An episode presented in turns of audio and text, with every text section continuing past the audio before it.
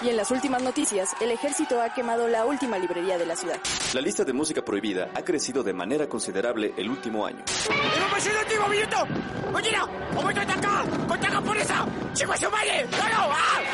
¡Seguimos informando para Freak News! Transmitiendo desde la capital del imperio, Freak Noob News, lo último que queda. Vuelven y bienvenidos a Freak Noob News, su podcast de cultura nerd. Los saluda el como cada semana. Y en esta ocasión, damas y caballeros, estamos aquí reunidos desde la casa de Ilúvatar en el reino cuántico para hablar de Ant-Man and the Wasp Quantum Mania. Y el día de hoy no estamos solos, sino que tenemos casa llena y nos acompaña nada más y nada menos que el asombroso hombre bolsa y la araña de los cómics. Muchachos, ¿cómo están? ¿Cómo se encuentran el día de hoy? ¿Qué dice la vida? Ya listos para defender la mejor película del mundo. Prepárense. A todos los que están escuchando en podcast y en otras plataformas, aquí estamos para otro nuevo debate. Marvel ha revivido. Marvel A ver, revivió. escuché a uno de tus amigos diciendo que ya es el fin de Marvel. La resurrección de casi me convulsiono cuando empezó a decir eso, pero bueno. Anoten esto. Cuando vean Guardianes de la Galaxia, todos van a estar. ¡Oh, genial! Marvel regresó. Gracias. Cortemos. Ok. Gracias. Adiós. Bro, pues es que es Guardianes de la Gotlaxia, bro. Es, es, Sí, es la- sí, no, es no hay mejor. punto de comparación. O sea, ¿por qué comparas Guardianes de la Galaxia con Ant-Man? También tú no seas tan injusto, muchacho. Porque, o sea, de todas formas, es la misma empresa, amigo. Sea, Bro, es como comparar cualquier pastel de marinela, es lo mismo. O sea, estás o sea, sabes diferente, obvio, porque fueron, son creados diferentes. Pero es lo mismo, o sea. La diferencia es que, bueno, o sea, uno, uno vale más porque se ha trabajado individualmente que otro que quiere ser parte de todo el universo. Eh, por ahí vamos a empezar también. Pero bueno. Ok, Este, no empecemos por ahí. Joven, mi querido joven, empecemos por ahí. Empe- ¿Empezamos por ahí? Sí, sí, sí, sí, empieza, empieza a desarrollar el punto, mi amigo. Ok. Considero que uno de los problemas que tiene eh, Adman, bueno, el hombre hormiga, Quentin Mania, lo que sea, no ya no, ustedes no ya saben. que ignores a la avispa, por favor. Ajá, hombre hormiga y la avispa. Gracias. Este de Quentin Mania. Uno de los problemas que tiene Quentin Por Mania y cierto, pues saludos, obviamente. bienvenida, bonita noche. Bonita noche. Sí, gracias, Y se siempre va la a primera en el lo mucho. amo muchísimo, gracias. Se va a remarcar mucho cuando, cuando salga Guardianes de la Galaxia. Es que James Gunn, Guardianes volumen 1, volumen 2 y volumen 3, sí están conectadas al universo, vamos a llamarlo así, al, al universo cinematográfico, pero funcionan bien individualmente. O sea, cuando uno vio Guardianes de, Galax- de la Galaxia volumen 1, eh, pues funciona muy bien porque lo único que tiene que conecta son las gemas del infinito y eso eh, pues pasa en un segundo plano porque luego nos, nos involucramos con Ronan y todo el show y ya. Pero no, o sea, si tú te las saltas, lo único que debes de saber es que pues el coleccionista se quedó... Ah, bueno, ni siquiera se quedó el coleccionista con una gema, se lo quedó la nueva Corps Pero, y ya. eh, eh, Siguiente. po- podríamos saltárnosla, pero yo creo un punto bastante importante de esa película es que podemos disfrutarla Ajá, la podemos disfrutar que independientemente fuera de todo Ajá. el universo, ¿no? O sea, es una... Ajá, ya sabemos que todas las... Ajá. Ajá, fuera O sea, del universo. Y, y ya sabemos que todas las películas Marvel son una... ¿Cómo decirle? So- es una gran serie, ¿no? O sea, sí es una o sea, serie largota y todo eso, Si quieres pero tú conectarlas, ese las fue un capítulo conectar. espectacular. Y igual, César, bienvenido, bonita noche. ¿Cómo le va, si- jovenazo? Si quieres Saludos hasta la conectarlas, las Puebla. puedes conectar. Eh, pero llega Guardianes de Galaxia y en un mundo en el cual ya todas se estaban conectando. O sea, ya si tú lo quieres ver así, eh, son contadas las que ya no, ya las que ya están desconectadas del universo, las que funcionan individualmente. O sea, Guardianes era una de ellas, eh, Iron Man 1 obviamente era una de ellas, hasta Increíble Hulk. o sea, hay películas que funcionan fuera de todo el, la- el capítulo de las gemas. Ajá. Eh, llega Guardianes de la Galaxia volumen 2 y fue, es muy interesante esa película porque no, todo se manejó de una forma muy diferente, o sea, no hablamos de las gemas, no hablamos de Thanos, hablamos de otro villano que fue Ego, eh, hablamos más de, la historia de Peter Quill, de la historia de los, de los personajes, de sus relaciones que tenían. Y funciona muy bien. Y yo creo que hasta funciona un poco mejor que Guardianes 1 en el sentido de que eh, se arriesgaron un poco más a, a explorar a los personajes sin que estuviéramos hablando de ahí viene Thanos, ahí viene Thanos. Entonces, en esa parte Guardianes 2 funciona mejor. Guardianes 3, por lo que hemos visto por los trailers, no, no, pues no se ven señales de multiversos ni de otras cosas de lo que se está hablando en el universo cinematográfico. Entonces, pues va a ser una película que yo la pronostico como, como que a muchos les va a gustar porque pues sí, es el, es el cierre. Ahora bien, regresando al hombre hormiga, eh, el hombre hormiga tenía la fórmula de guardianes, curiosamente. O sea, la saga del hombre hormiga, hombre hormiga 1, lo único que podríamos decir que conectaba el hombre hormiga es que fue una vez a la Torre de los Vengadores, bueno, al, al cuartel, Ujú. y se enfrenta a Falcon. ¿no? Ajá. Ah, y sale Falcon y se enfrenta con Falcon y ya. Así, bueno, vámonos. Siguiente. Eh, en el Hombre Hormiga 2 sí están las consecuencias de Civil War, pero igual es otro villano, otros nuevos personajes y curiosamente lo en lo que se conecta es en el principio y en la escena post créditos. De ahí en fuera no, no hay nada más. Aquí eh, pues ya todo quiere recaer. O sea, el hombre hormiga quiere conectar con el universo. Y la verdad, toda esta semana en la cual eh, estuve yo pensando en la película, hasta se me ocurrió el título. O sea, era una trama muy grande para un personaje muy pequeño. La. Ah, qué. Ay, ay, el clickbait. Ah, qué bonito. Era, era, era una trama muy grande para un personaje muy pequeño. Porque Aguántame tantito, Curiosamente- aguántame, aguántame dos segundos. Saludos, Javier. Bonita noche. Saludos hasta Centroamérica, mi querido Javier. Bonita noche. ¿Cómo le va? Y continúe.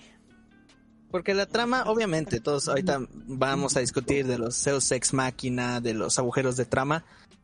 Pero es que, híjole, era porque estamos ajustando el guion al personaje y tristemente por ahí recae.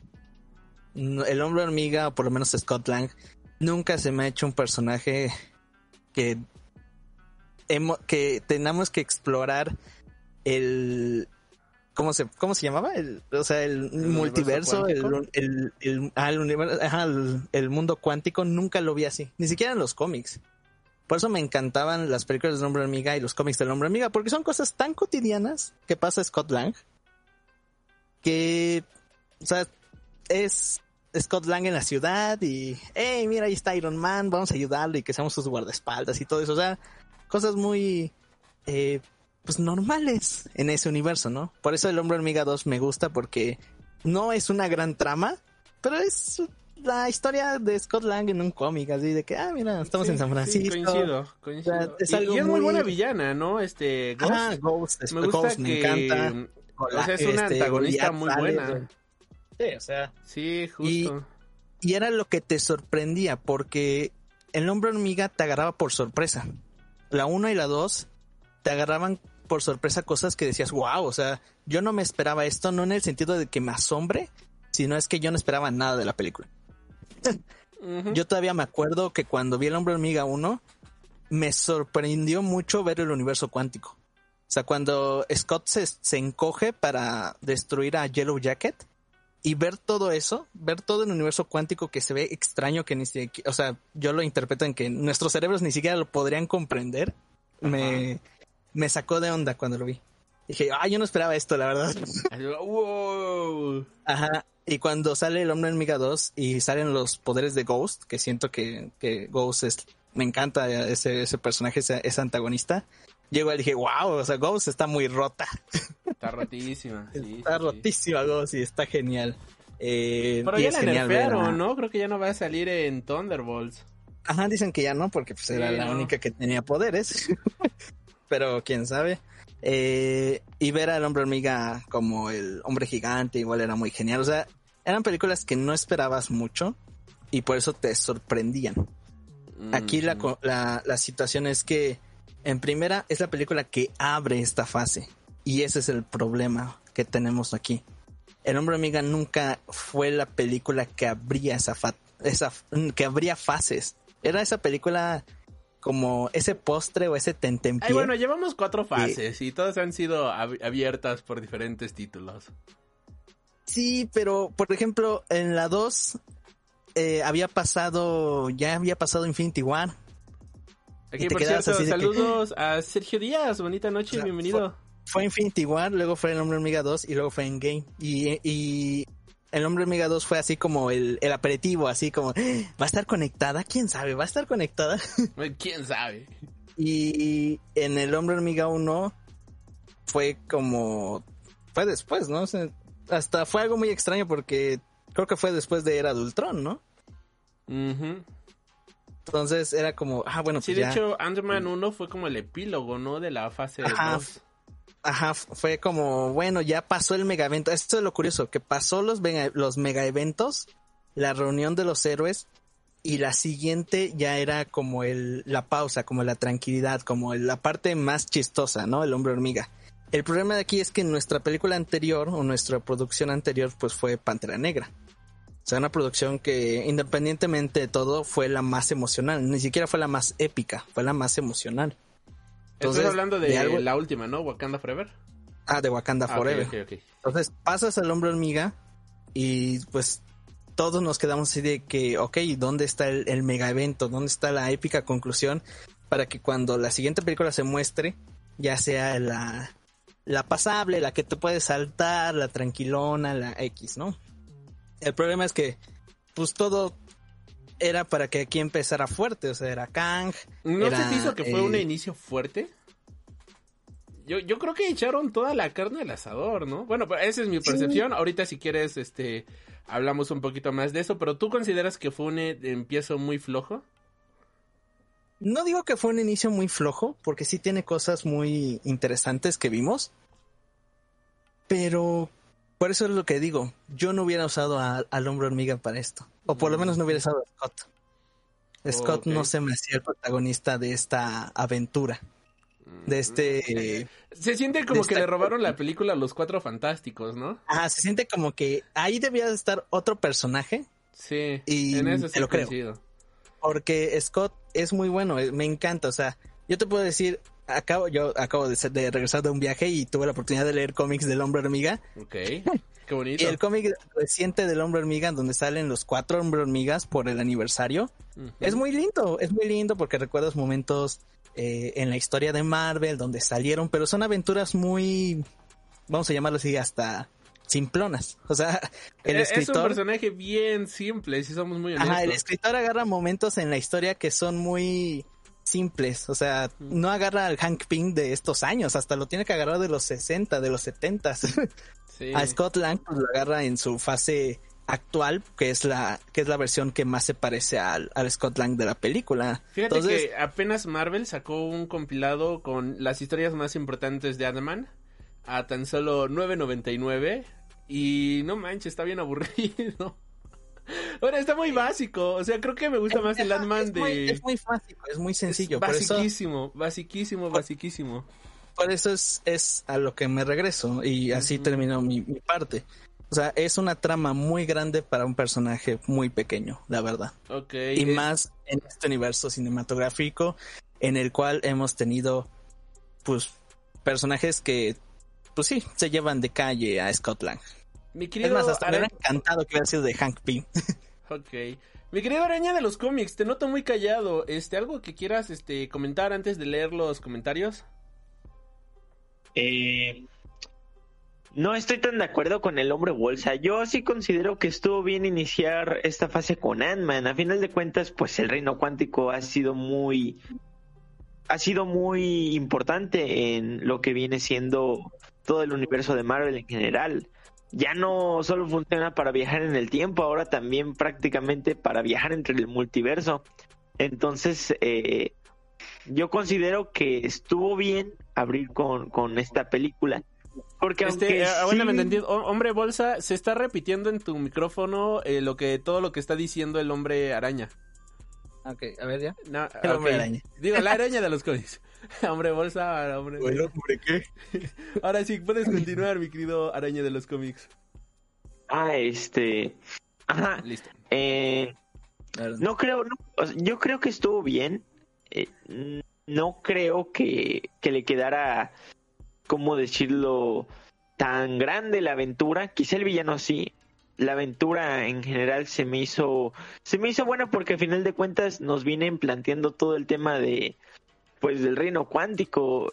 De hecho, hasta siento que, de cierto modo, esperamos, bueno, vino un poco tarde la exploración como tal del reino cuántico, porque dos películas anteriores nada más te presentan muy poco del reino cuántico y de repente en esta donde ya se ponen a explorar full, resulta que no, que es todavía más comple más complejo de lo que imaginamos y tiene mucha introducen demasiadas cosas en esta Hay una rebelión, está granja, hay traición. esa, esa es la situación. Por, e- por eso digo que la trama le quedó muy grande. Yo sentí que la película es como si hubiéramos tenido cinco películas antes, porque hay mucho lore, o sea, hay mucha historia de fondo. Sí. Y cuando tú llegas, dices, ah, ok. ¿De qué me perdí, está no? O sea, ¿qué O sea, onda?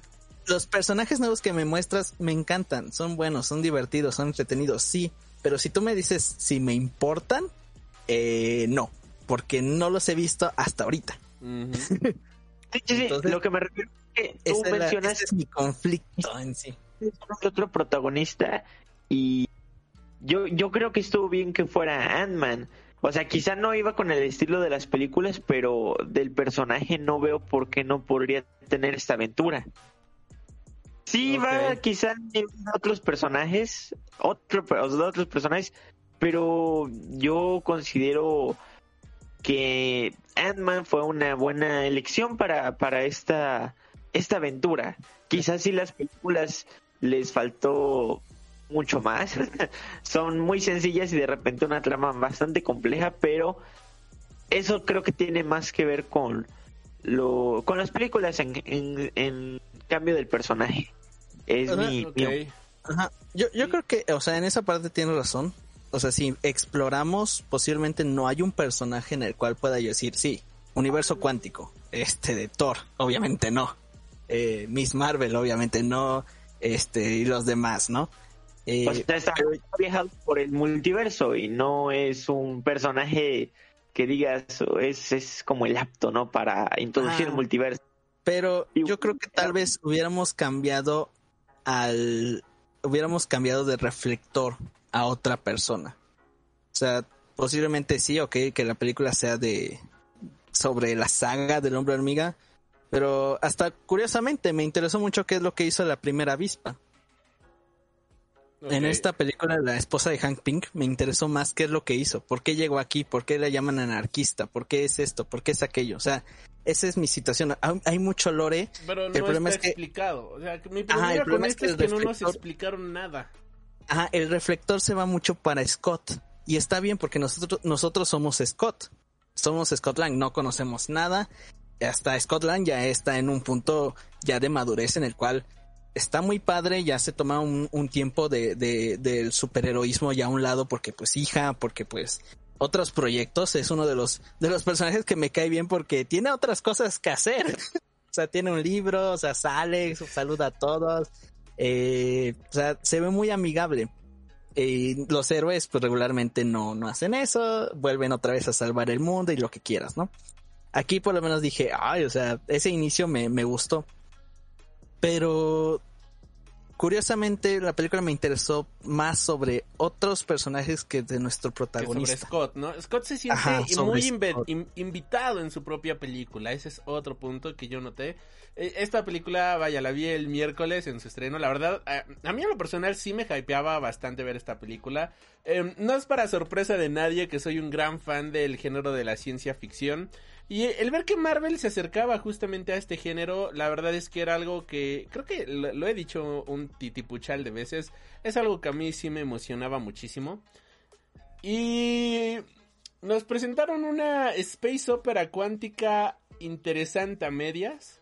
en donde yo sentí que Scott era el invitado en su propia película, ¿no? Y era como, ay, pero que no Scott es nuestro prota, pero, pero pues bueno, eh, este, aquí rapidísimo, este, eh, una, el mejor, eh, una, El mejor eh, vengador. el mejor vengador, este Modoc, claro que A sí. todos, ahorita ya todos son fan de Modoc. Güey, a mí, hay algo que yo no entiendo, este, bueno, rapidísimo, le- lea- leyendo unos comentarios rápidos, eh, por cierto, también, eh, si les gusta este contenido, los invitamos a que nos apoyen con sus likes, que hay, siete personas aquí eh, conectadas, también, pues, quien quiera comentar, quien quiera Posi- dejar sus opiniones, posiblemente se la, lo, pues son bienvenidos todos en el chat y pues también, ¿no? Que nos apoyen con sus likes para poder llegar a más personas. Dicho todo esto, pues tenemos que el buen César nos dice, eh, de hecho el coleccionista sí se quedó con una gema con el Eider, la roja de la realidad, luego de Thor, eh, Dark World, eh, Ah. la que se quedó los Nova Corps era la los del Nova poder. Corps, eh, fue la otra. Que tenía Ron el Acusador y Guardianes de la Galaxia será una trilogía perfecta, es lo que nos comenta. Bueno, no lo sabemos. Como bien diría un gran poeta mexicano, no podemos ver el futuro eh, como para Eh, asegurar gracias. eso. Así que, este, esperemos que sí, que sea la trilogía perfecta. oh, leíste mi libro. Cada maldita palabra. Exacto, o sea, tiene buenas frases, o sea, no lo voy a negar. Ah, mire, ya cuatro likes, qué bonitos, qué guapos, muchas gracias. No voy a negar que tiene buenas frases. Sí, está, cagado. Este, mm, el buen Javier nos dice, hola, buenas noches, no he visto la película, pero aquí me tienen listo. Muchísimas gracias, joven Javier, gracias por acompañarnos en esta noche. Este, no César también pues. dice, es que no saben lo poderoso que es el hombre hormiga. Si pudiera hacerlo chido, eh, entra en el cuerpo de sus enemigos, crece y adiós problema. Pero eso no se puede en Disney, sí, también, ¿no? Y Pues, Gods la que yo- volveremos a ver hasta Thunderbolts. Ah, no, pues es que dicen Eh. que ya Gods no va a estar en Thunderbolts, lo que comentábamos hace rato. Hay muchos rumores. Está- no sabemos nada, son rumores todo. Son rumores, son rumores. Sergio Díaz, bienvenido, nos dice, si se pudo, en What If, toman la idea de qué pasaría si el hombre hormiga empezara a matar a los Vengadores y el tipo se ensaña con varios de ellos. Ah, Sí, o sea, Hank Pym está roto. Hasta en los cómics, o sea, o sea, está mal de la cabeza, o sea, se ha vuelto Ultron. Era abusador. Se volvió Yellow Jacket, o sea, Tuvo problemas con el, eh, el alcohol. ajá, o sea, Hank Hasta es un sí- dictador, güey, o sea, eh... sí ha tenido muchos momentos muy, muy curiosos Hank Sí. Pym en, en los cómics. Sí, sí, sí, No, es hasta una- ha llegado a ser un mini dictadorcito por ahí. Ajá, no es una sorpresa, pero pues es que empezaron mal, empezaron con Hank Pym viejo y pues bueno, pues, ten- tienen que continuar a partir de ahí. Sí. Que a mí me gustaría, pero pues sí, sí cierras muchas posibilidades. Que por cierto, este Douglas, no, Michael Douglas, el actor, Michael ¿verdad? Douglas. Eh, ha menciona- mencionó en una entrevista justamente de Ant-Man Quantum Mania que mm, le gustaría participar en otra película de Ant-Man, pero que ya le gustaría que fuera la última, o sea que en su siguiente participación mataran a su personaje. Así es Va, lo que dice, de, ok, que ya, ya se cansó justo de los... yo va. O sea, no está mal que muera No, tu personaje, ya terminas interesante. el arco. Sí, también este César nos dice, el peor enemigo de Ant-Man, uno era Thomas, la locomotora, casi lo arrolla. Ah, es que volvemos a eso, la primera película tenía momentos bien epicardos. Se me hace una película muy genérica de superhéroes, la primera cinta, para ser muy honesto. Sí, pero es que pero tiene momentos bien No epicardos. te esperabas nada. O O sea, sea, ajá. créeme que cuando la vimos, muchos que la vimos no se esperaban nada. Porque hasta eso, hasta yo creo que los fans de cómic como, como nosotros, o posiblemente los que tenían conocimientos de cómics como varios de la audiencia, eh, ni siquiera sabíamos qué, qué esperar porque la historia empezó con Scott Lang y nuestro Ant-Man era Hank Pym. O sea, caricaturas, eh, películas animadas, era Hank Pym. Entonces, Ajá. cuando te dice que va a ser de Scott Lang, dices, tú, ni, tú mismo no sabes qué vamos a, qué van a contar. Sí, ¿no? Entonces, Exacto. momentos como Thomas, momentos como el mundo cuántico, hasta cómo muere Yellow Jacket, que fue, fue- o sea, tiene de las muertes más, más feas, que al final sabemos Que que, no murió, y se volvió, se volvió nuestro otro antagonista. pero- Modok. Ajá, pero verlo así en el cine, en el cómo Yellow Jacket se empieza a hacer chiquito y todo, así, oh, y hasta se, se ve muy Está bien brusco. cabrón, ¿no? Sí. Ajá, Sí, sí, sí. Eh, ver, a, ver a Scott Lang con su equipo, eh, ver lo que es un ladrón, porque eso era lo, eso era lo interesante de Scott en los cómics, que era un ladrón. Eh, entonces, era algo nuevo. O sea, hasta cierto punto. O sea, a pesar de ser una película muy estándar, era algo nuevo porque no te esperabas varias cosas. Aquí la situación es eso, que eh, te esperabas mucho y al final no digo que no te haya cumplido, Mira, yo pero lo sí. que esperaba era entretenerme.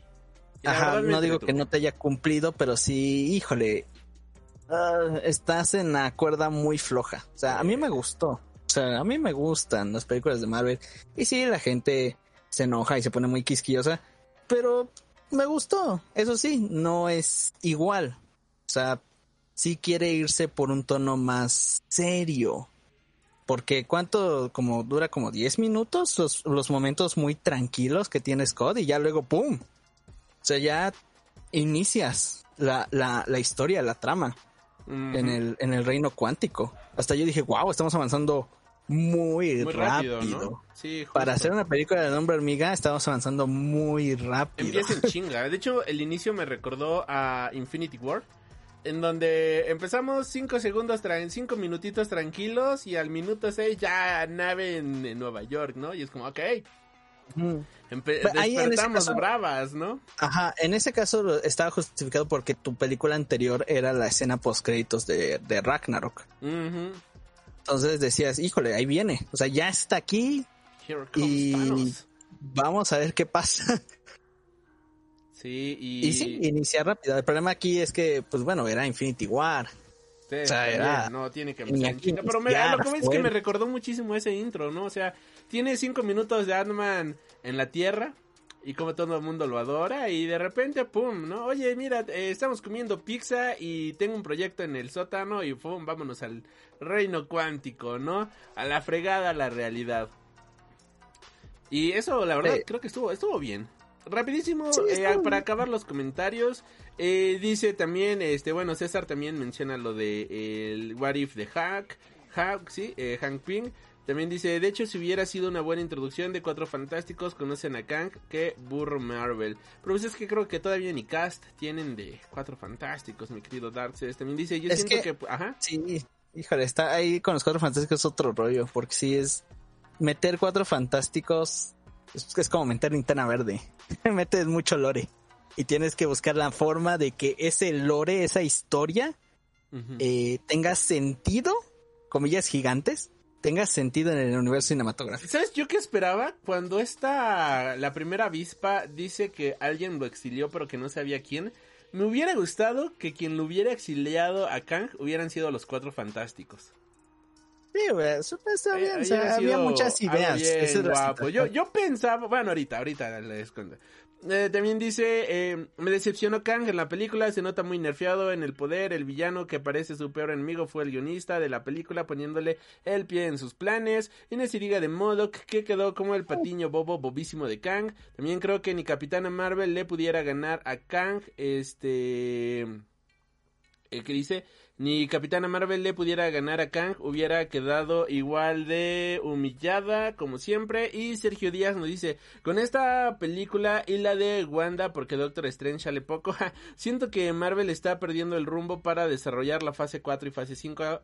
Antes sabíamos para dónde iba a ir todo con Thanos como el villano máximo, pero ahora no se siente definido, lo que todavía falta integrar las propiedades de Fox. Yo creo que las propiedades de Fox, ay bueno, llegó un mensaje de Manuel Nava, pero está marcado como spam, así que este no sé qué haya sido. Eh, Se va. Literalmente Kang es la representación contraria del meme que dice tengo el guion de mi lado, pero aquí te... es- tengo el te- guion te- en mi contra, carnal. Cabrón. Sí, y pues mira, algo que yo la verdad esperaba de esta película era eh, alguna mención a los cuatro fantásticos. Yo creía que era el momento perfecto para ver a los cuatro fantásticos o una mención. Porque eh, recordemos, ¿no? Que este Kang eh, apareció por primera vez en los cuatro fantásticos. Pensé que Marvel iba a honrar eso y pues no, lamentablemente no, no, no fue el punto. Y dice, "Co, te hagas preguntas serias para la araña de la... Ah, mira, araña de los cómics, ahí te preguntan qué prefieres. Con razón no, no había salido, pero con razón estaba marcado como spam. ¿De qué, de qué, de qué, de qué? Perdón, ahí, no. ahí en el chat de del YouTube. Dice, yo no lo voy a decir. Yo no lo voy a decir. Me, me gusta permanecer este con la mo- con, cosas monetizables, cosas por el estilo, ya lo sabes. Me gusta cobrar. Ah, sí, sí, exacto, ¿no?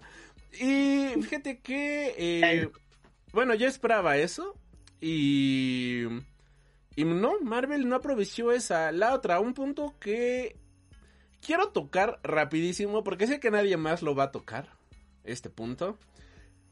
Y es que algo que me encantó de esta película, porque a pesar de todo lo que he dicho, tiene algo que me encantó, que me fascinó y que se me hizo completamente increíble. Y que digo, gracias Marvel Studios, gracias Peyton Reed, gracias Jeff Loveness por haberlo hecho.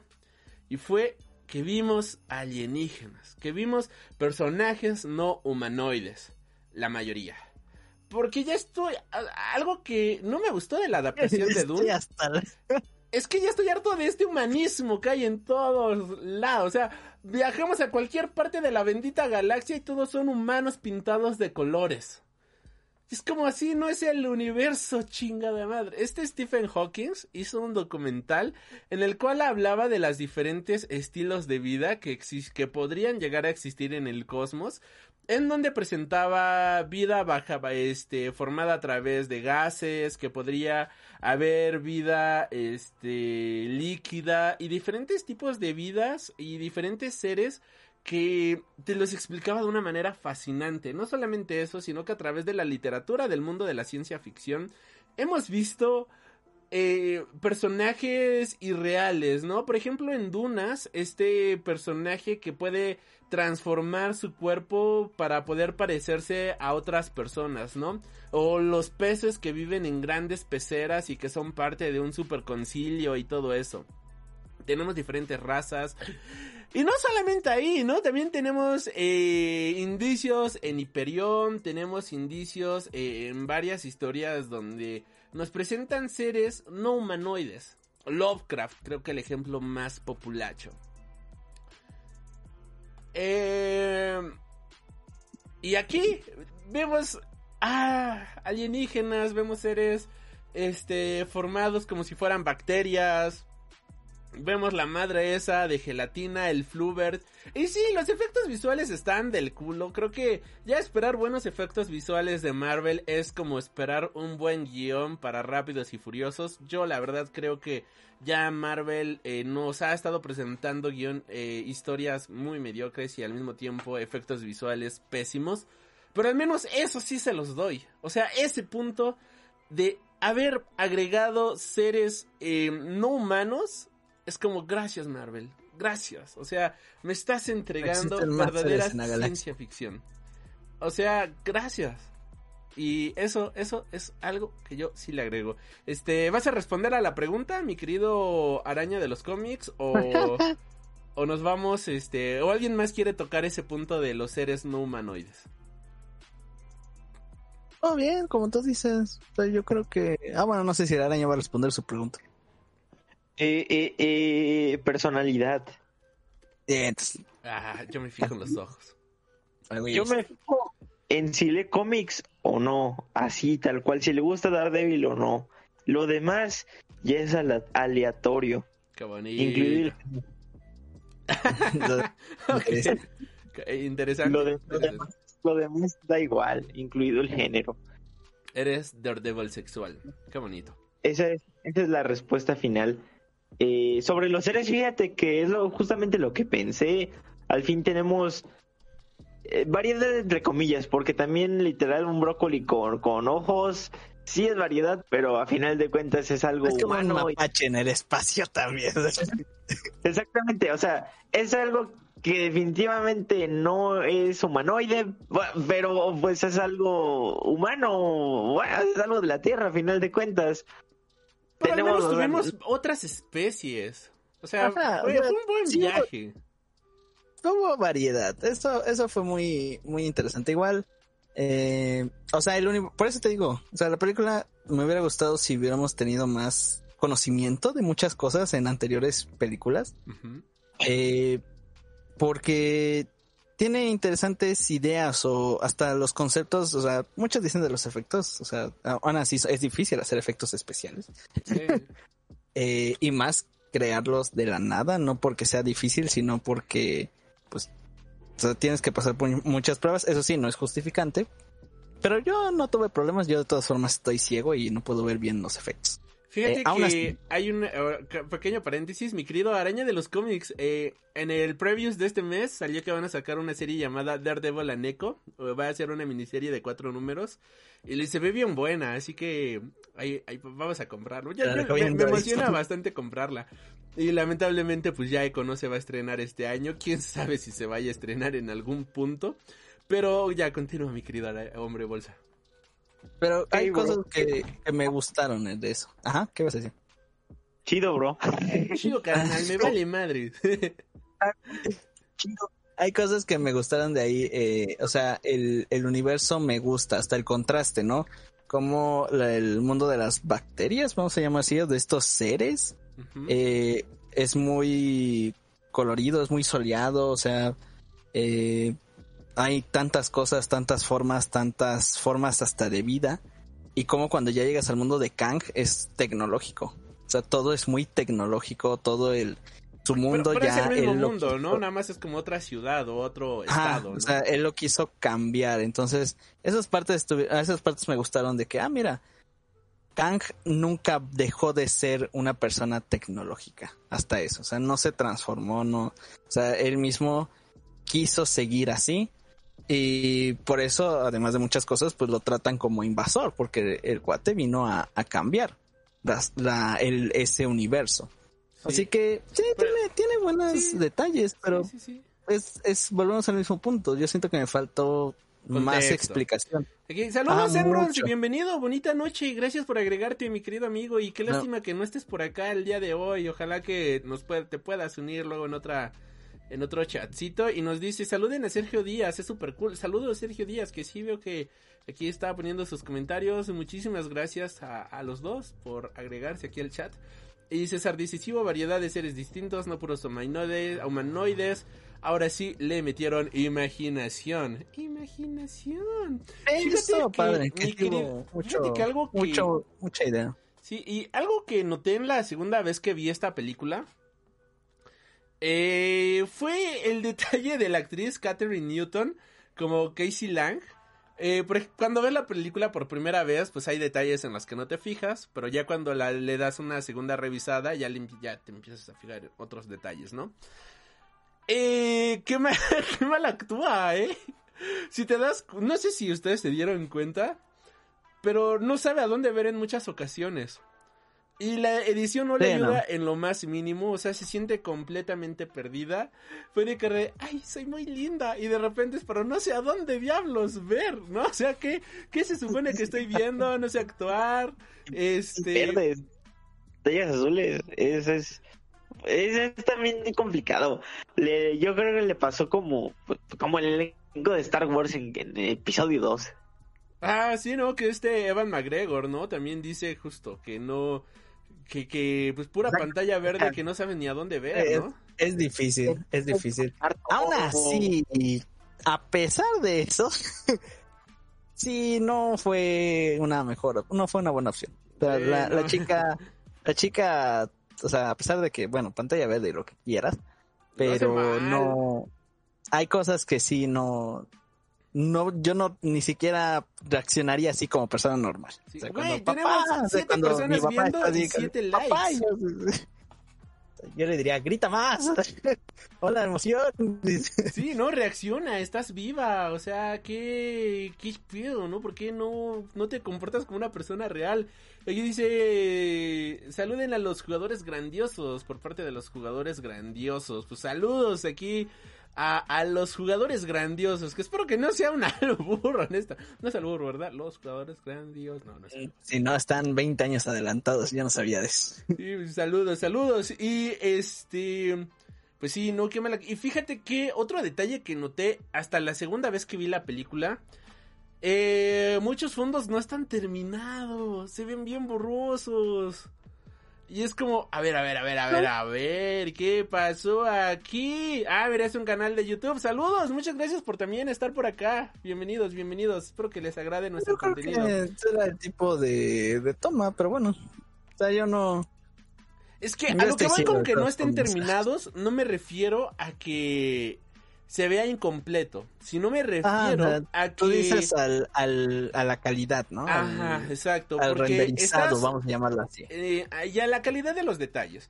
Porque en el primer plano podemos observar muchos detalles. Y ya cuando empiezas a observar el fondo, te das cuenta eh, que no hay el, el- ¿cómo, cómo decirlo? Pinturas, no hay este cuadros, no hay mesas, o sea, como que nada más está boceteado todo ahí normal. Y no hay como un detalle mayor. Y aquí, Brendan, ¿cómo te llamas en tu canal? El de los lentes. Eh, pues así, así es el canal, Freak Noob News. Tal cual, este es mi canal. Usted, el de los lentes, Ah, ¿cómo se llama? lo- ah, también el de los lentes, ¿no? Pues, tú también estás usando lentes, a hombre bolsa, así que hombre bolsa, este, eh, ¿puedes recordarnos tu canal? Ah, si soy yo, yo soy el asombroso hombre bolsa. Me pueden encontrar ahí en, en YouTube como el asombroso hombre bolsa. Si soy yo, si no soy yo, entonces al rey. Sí, y yo, pues este, tal cual es mi canal, así que, este, pues sí, aquí. Tengo un canal de gameplays que nunca actualizo, que se llama El Refreak, pero pues ahí está en la descripción. De hecho, todos los canales están en la cajita de la descripción, tanto el de la araña de los cómics como el del hombre bolsa. Y este, um, pues sí, me di cuenta de esos detalles, la verdad es que está, están bien feos. Eh, otra, hablemos del elefante en la habitación, Modoc. O uno de los muchos elefantes en la habitación. Mucha gente se ha quejado, mucha gente se ha quejado de Modoc, de que ah, se ve ridículo, que es una burla, que no sé qué, pero algo que yo creo es que Modoc es un comic relief. O sea, yo Es un creo cómic. cómic, o sea, un alivio cómico. ¿Qué dijiste? O sea, no Sí. creo que se hayan tomado realmente en serio a Modoc, para Ay, ser muy honesto. Y No sé ni siquiera por qué estamos hablando de Modoc. porque es que he visto mucha este gente que piensa que Modoc es un personaje serio. O sea, y yo me quedo pensando Nunca- en ¿De verdad estás pensando que Modoc era un personaje serio? Nunca pensé llegar a este punto. La Sí, verdad, yo tampoco que tengamos que decir que Modoc no es un personaje serio. Este, Eh, ok.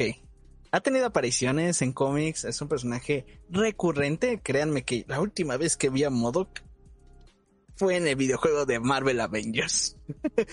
y de ahí en cómics, creo que la última vez que lo vi, en si mal no Avengers de Jason en- Aaron, ¿no? Ajá, creo que sí. En Fair Itself lo vi también. No, sí, sí, sale bien En- seguido, sale bien seguido. Lo vi en Spider-Man una vez. Ha salido en cameos en- Ha, ha salido en varios de Iron Man también. Sí, sale. sale.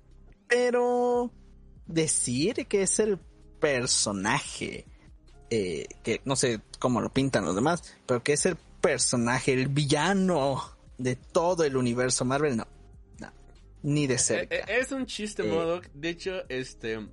Eh, Veía una reseña que decía: Es que mira Interesante, cómo masacran a Modoc y solamente se burlan de los personajes que tanto aman los fans. Dije: Este pendejo no lee cómics. O sea, este güey, de plano se nota que nunca ha leído un cómic de Modo en su vida. Ah, Porque o sea. Modoc es un chiste en cualquier multiverso, ¿no? Y aquí, incluso la, la muerte del personaje, había, fíjate que hay un, hay un crítico que hace su podcast desde Estados Unidos que yo respetaba bastante. No, que lo quiero, me cae bien, lo quiero mucho. Este, pero dice que cómo pueden hacer un momento serio ah, que parezca de broma, ¿no? ¿Cuál es este momento serio que parece de broma? Bueno, la muerte de Modoc. Es pequeño spoiler alert. Y yo me quedé de, güey, no, es- no lo estás entendiendo. No, no trataron de hacer un momento serio. Trataron de hacer un pésimo chiste. Un chiste al estilo Modoc. ¿Y qué crees? Funcionó bastante bien. Porque así es Modoc. cuando eso. Yo cuando vi esa escena, la verdad yo me estaba cagando de la risa. De hecho, media sala, cuando la fui a ver, se estaba cagando de la risa. Y dije, no mames, qué. Sí, porque todos nos quedamos igual, así como que, ah, sí. Eres un vengador. Sí, carnal. Claro que sí. Moriste como Es que vengador. somos hermanos. Y yo, wow. Es la misma cara que hizo Scott. ¿En serio? Sí, o sea, de. Yo siempre te consideré mi hermano. ¿Ah, really? O sea, ¿de, de verdad Ya, siempre me consideraste tu hermano? te dije, sí, o sea, quisiste matar a mi hija. Sí, exacto, exacto, exacto. Y luego como les empiezo a hablar de, oh, este Hop, te cambiaste el peinado, ¿no? Y cosas así. Y es como, güey, ¿en qué momento, dude? ¿En qué momento? Pero, ah, bueno, este... Sí, la verdad han sido, fue, fue modo que es un, es un personaje muy inútil. Qué bueno que ya lo sacamos. Ya hablamos de ese pequeño elefante en la habitación. Y el otro elefante en la habitación. Pues, La- ¿Qué puedes la- hacer? O sea, me, o sea, nomás para terminar, o sea, es un personaje que sí tiene historia, trasfondo y muchas cosas más. A veces es rudo, pero ¿qué podías hacer con él?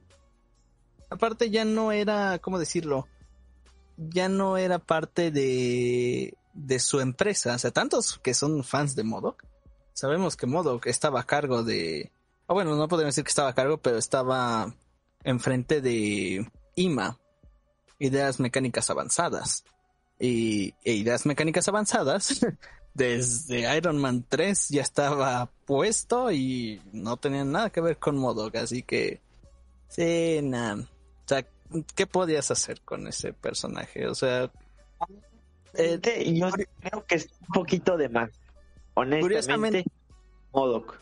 cu- curiosamente yo creo que hasta eso de que dicen, es que se volvió un patiño, yo creo que no le iba a quedar otro papel. Sí, no. No, En- no, no. Creo que en la mayoría ha sido un patiño o por lo menos en una gran parte lo han tratado como tal.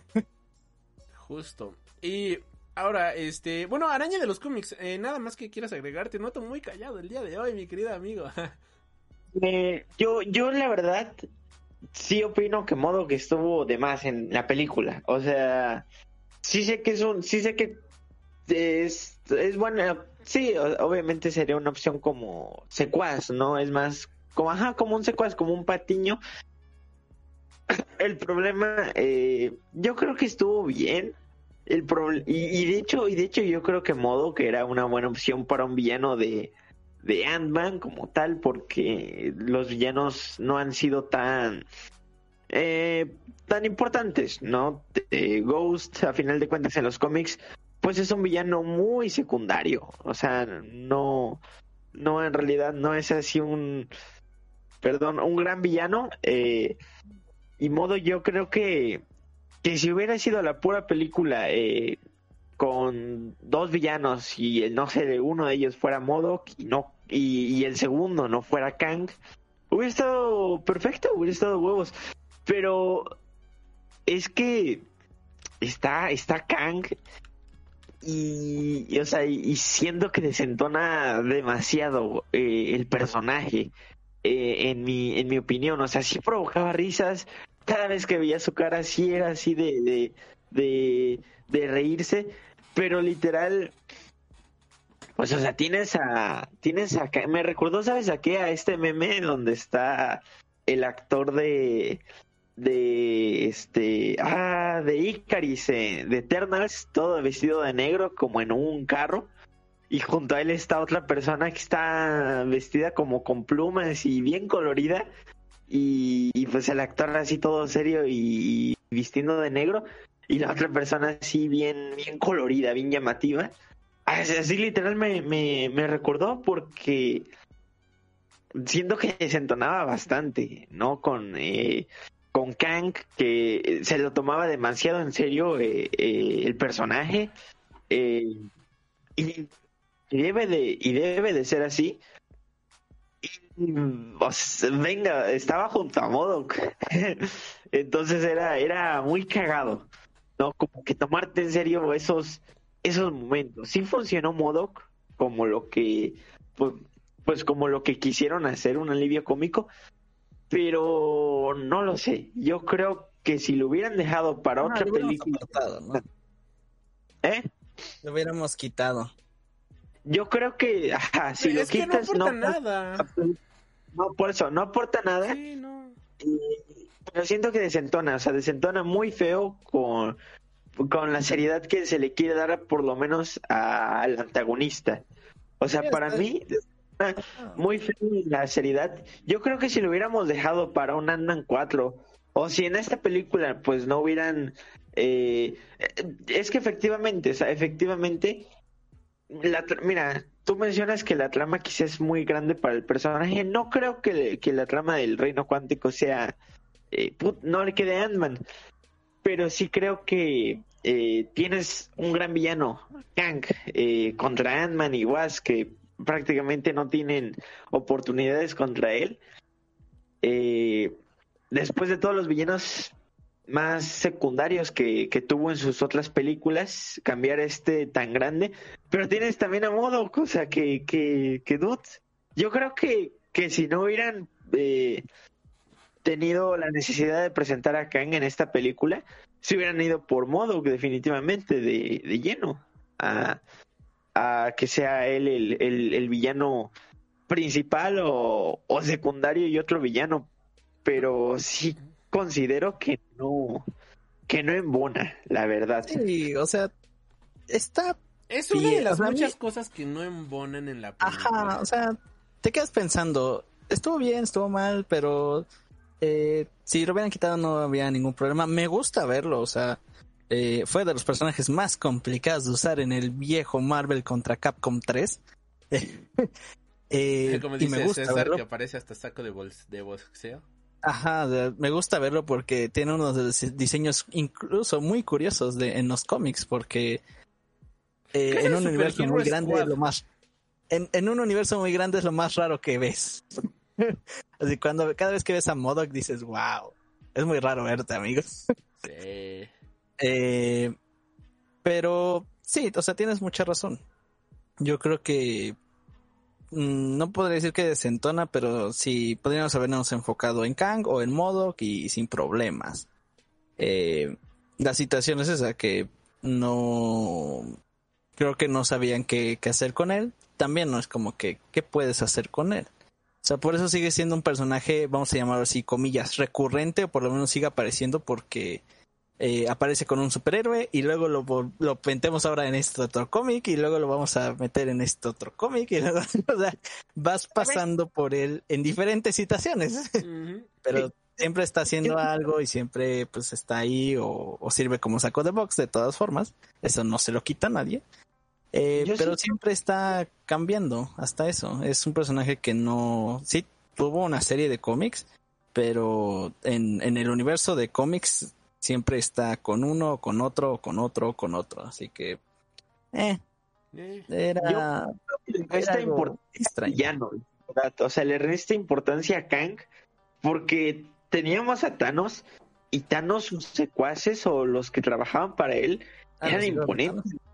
Eh, déjate los hijos de Thanos, o sea, tienes en Avengers los hijos de Thanos tienes a Gamora, tienes a Nebula que trabajaron para él, tienes a Ronan que, que fueron sus secuaces y, y, pues los ves imponentes, te da esa imagen de pues de Thanos, ¿no? Esa visión que, que ellos tienen de Thanos y tienes a Kang y con sus secuaces que es Modok y es así como de que ¿eh? Eh, él, él, él es, tu, él es tu, segundo al mando. Esa es mi opinión, porque eso también creo que le, agregó, mucho a, lo que fue Thanos.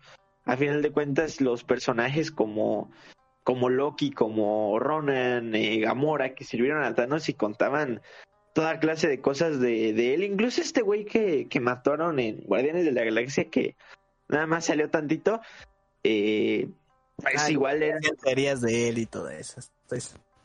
Exactamente, eh, eh, fue, fue el secuaz más X, pero a final de cuentas igual eh, tenía imponía cierto cierto respeto. Entonces, en la primera de Avengers. Sí, sí, sí, ese, por eso mismo digo yo, o sea, modo sí como como el secuaz de pues de un villano igual medio medio aquí medio medio chusco, ¿no? Eh, pero como tal como Kang, sí, sí digo, ala, eh, híjole, como que, pues como que este es tu, tu, tu mayor arma. Ok, sí, coincido completamente. Y aquí vamos a otro, a otro gran elefante. El gran elefante en la habitación, así. El gran feo de mm, Kang, el Conquistador. Como Pichirulas, uno de los villanos más grandes del universo Marvel, que hasta en la propia película te dice con su frase de tráiler, yo he matado a Vengadores, y ya te maté, carnal, a ver, no, no te he matado, bueno, y que le da tremendo, este... No considera tan grande en los cómics. Y, y, a ver, ¿por qué? Y este personaje es derrotado por Thanos, digo, es derrotado por Ant-Man, entonces, desde este momento, yo la verdad es como, ah, ¿y dónde está la amenaza, carnal? A ver, ¿dónde, ¿dónde está la amenaza? ¿Dónde está este el peligro? ¿Dónde está esto, no? La, la parte imponente. No, es que ahora y no solamente va a ser un Kang, va a ser un chingo. Pues sí, güey, pero si a uno ya lo derrotó Ant-Man. Entonces, este, los demás, pues llega Thor y los electrocuta a todos. Llegan otros personajes y ya, valió madres, ¿no? O sea, ¿cuál es la amenaza? ¿Por qué Kang está tan nerfeado? O sea, ahora me pones que no puede salir de ahí porque no tiene las pastillas de chiquitolina y entonces en todo el tiempo que pasó en este reino no pudo inventarse él mismo sus propias pastillas de chiquitolina justamente para poder viajar, o sea, para poderse mover. De plano, eh, eh Han Pink es, está tan cabrón en el MCU que nadie más puede replicar lo que él hace. Y mira, aquí me gustaría leer eh, unos comentarios que dejaron en el video que subí. Y por ejemplo, esta Sarai, nada más aguántame dos segunditos. Sarai dice, a Kang se le, se le acabó la inteligencia por estar tanto tiempo pensando en la venganza, no pudo crear algo más. César dice, Kang era tan malo, listo y poderoso, pero porque no creó una nave o un portal para alargarse del reino cuántico pero, y muere de forma patética. Y Javier López dice, Ant-Man and the Wasp Quantum Mania sí es la mejor película para fase 5, sí es una buena película para Marvel y no es la peor película. Ahora, este, eh, no entiendo por, qué diablos antes digo... pudo replicar el, el, el, suero de, bueno, no el suero, pero las partículas PIM en, en, Avengers. Yo todavía me acuerdo cuando Kevin Feige dijo eso de cómo hicieron para que toda la, toda la, el ah, ejército ah, sí, de cierto. sí, sí, sí. Kevin Feige así como, no, mijo, pues a ver, son películas, hijo, no esté chingando. Tenían una muestra y, y Thanos, como es muy inteligente y tiene La mucha tecnología. ¿no? Para que todos pasaran, sí, cierto. el es también tiene tecnología todavía más avanzada que Thanos, pero es un pendejo porque pues no tenía... Obvio. Sí, güey, es que literalmente está bien pendejo, la neta. no, no era su área, la verdad. Es que no pasó, esa, clase se la saltó, ¿no? En la universidad. Thanos sí pudo replicar la, la esa madre, ¿no? Yo sí ahí te creo que Thanos es más listo que Kang, pero bueno. ¿Y entonces dónde está la amenaza? Es que puede, puede decirte por muchas ideas de que, por ejemplo, Kang de ese universo, pues nunca, nunca hubo un hombre hormiga en ese universo, ¿no? Porque hasta le pregunta o sea, ¿quién eres de tantos? Sí, y después sin siquiera decirle su nombre ya le dice Ant-Man, o sea, como diciéndole, ya, yo, yo a ti ya te maté. Yo, yo, yo ya a ti te di tu, tu super desarrollada de personaje, ah. carnal, pero en otro universo, porque en este, ¿qué crees? En este universo el guion está más cabrón y va a ser imposible desarrollar. Bueno, ok, como quieran, pero una, otra. Es un universo de cómics, es como... Sí, pero es que no porque sean cómics tiene que, es como, es como decir, planteado es como decir, ¿por qué Spider-Man puede hacer lo mismo? O sea, ¿por qué, o sea, nadie ha en toda su vida replicado sus lanzatelarañas? Que es un invento muy bueno, hasta para mí se me hace uno de los inventos más interesantes de, de los cómics y que un universitario lo haga en su cuarto, se me hace la cosa más cómics que hay en todos los cómics. Pero aquí nos están planteando que es un ser súper inteligente y que tiene una nave que no solamente puede viajar en el tiempo, puede viajar a través del multiverso. Y ese señor no pudo inventarse sus pastillas de chiquitolina. ¿Qué pasó aquí? Es que una, cosa son las de telarañas que ponle tú que si otra persona las puede inventar, pero no tienen la necesidad, o aunque quiera, va, te lo compro. Pero Kang que tiene realmente la necesidad de salir. Kang sí tiene la necesidad de salir. Pero es que también intente, intente. O sea, de O sea, plano, llegamos, a, eh, llegamos a un punto en el cual eh, no podría yo decir que sí está fuera de. Porque Kang siguió construyendo sus cosas. O sea, siguió Y construyendo no lo la que ciudad. No, no, no vamos a negar que, que Kang siguió haciendo eso. Nada más que, obviamente, o sea, las partículas PIM no es algo. ¿Cómo decirlo? Es algo igual como lanzatelarañas en los cómics. O sea, Hank Pym es el único que la puede hacer. Es más, hasta es muy curioso. Todos los demás hombres hormiga, todos, todos, Scott Lang, Eric O'Grady, hasta el nuevo hombre hormiga que tiene un apellido muy extraño, ah, el segundo Eric O'Grady, eh, pues todos se los robaron a Hank. O sea, todos se robaron las partículas PIM de Hank. Ahora, porque oh, no ah, hay otro otra posibilidad de hacerlas. O sea, esto, estamos hablando que entonces Hank sí está bien mamadísimo. Es obvio, es obvio, ¿Y está- por qué sí, no hasta el What If- en- en el- hasta en el What If ya lo, lo ya puso lo muy hizo, sí. interesante. El- porque bien chido, sí. el What If lo puso muy interesante en el sentido de que la neta no sabemos ni cómo, no sabemos por qué, pero algo le están matando a los Vengadores. Hasta es muy curioso. En la, en la película de... e- Es muy curioso eso. En la primera película de Hombre Hormiga esa fue la cuestión. O sea, no podemos recrear las partículas PIN. Tuvimos que robarlas también. Ah, mira, aquí Sergio está dando un punto bien bueno y yo esperaba al menos su pequeño cameo al final. Dice, otra cosa que no me gustó es que quitaron a Luis. En las dos películas anteriores de Ant-Man le daba un toque de humor a la historia con sus chistes, pero ahora lo desaparecieron. Se extrañó muchísimo el personaje de Luis. Yo, yo sí lo extrañé. Yo pensé que iba a aparecer al menos en la escena post créditos. Este, y me dieron más que nada un teaser de, de Loki que que este que al ver al buen Luis también dice desde Endgame se nota su ausencia en vez de la excusa de la rata Luis pudo haber rescatado a Ant-Man del reino cuán- cuántico buscándolo por años mira acabas de, de sacar un cómics. guion mejor y y es que ah no podemos eh, no porque sean cómics tiene que ser malo o sea la otra a ver sí, a ver o a ver espérate entiendo- espera espera espera espera espera dónde vamos. No, O sea, pero a ver, la última, la otra que no entendí yo en la película y me gustaría, a ver, primero Araña de los cómics, luego Hombre Bolsa, que me trataran de ayudar a entender esto, porque al menos yo no agarré el pedo. ¿Por qué exiliaron a este Kang? ¿Por qué era tan peligroso este Kang que lo tuvieron de exiliar? Araña de los cómics. Bueno, yo lo que entendí es que este Kang básicamente hacía lo que el Kang que, que Loki y Sylvie mataron, que era pues eh, tratar de evitar las, este, ¿cómo se llaman? Eh, ¿Alteraciones Ah. temporales? ¿Colisiones? no, no, no, las, este, incursiones. Incursiones. ¿Eso? Colisiones era yo. Bueno, pues sí, son universos colisionando. Básicamente, pues él iba, básicamente hacía lo mismo que este güey, o sea, el, el- oh, no me acuerdo quién lo dijo, pero, pero sí, este, el Kang, la, la diferencia es que el Kang de, de Loki y Sylvie, el, el Kang de, del UCM, por así decirlo, era, este, era más estratega, era más cabrón. Este, pues es más, este, más de que en campo de guerra, lo hacía con sus propias manos y pues hacía lo mismo, exterminaba las líneas en peligro.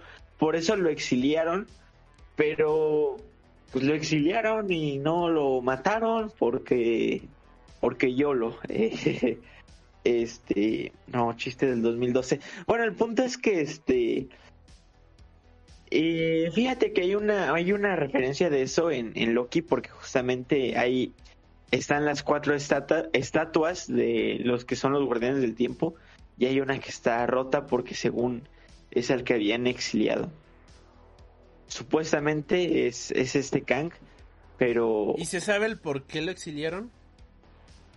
eh, por eso, por eso, porque él se metía, o sea, él, él literal eliminaba las otras líneas, los otros universos, por así decirlo, para evitar incursiones.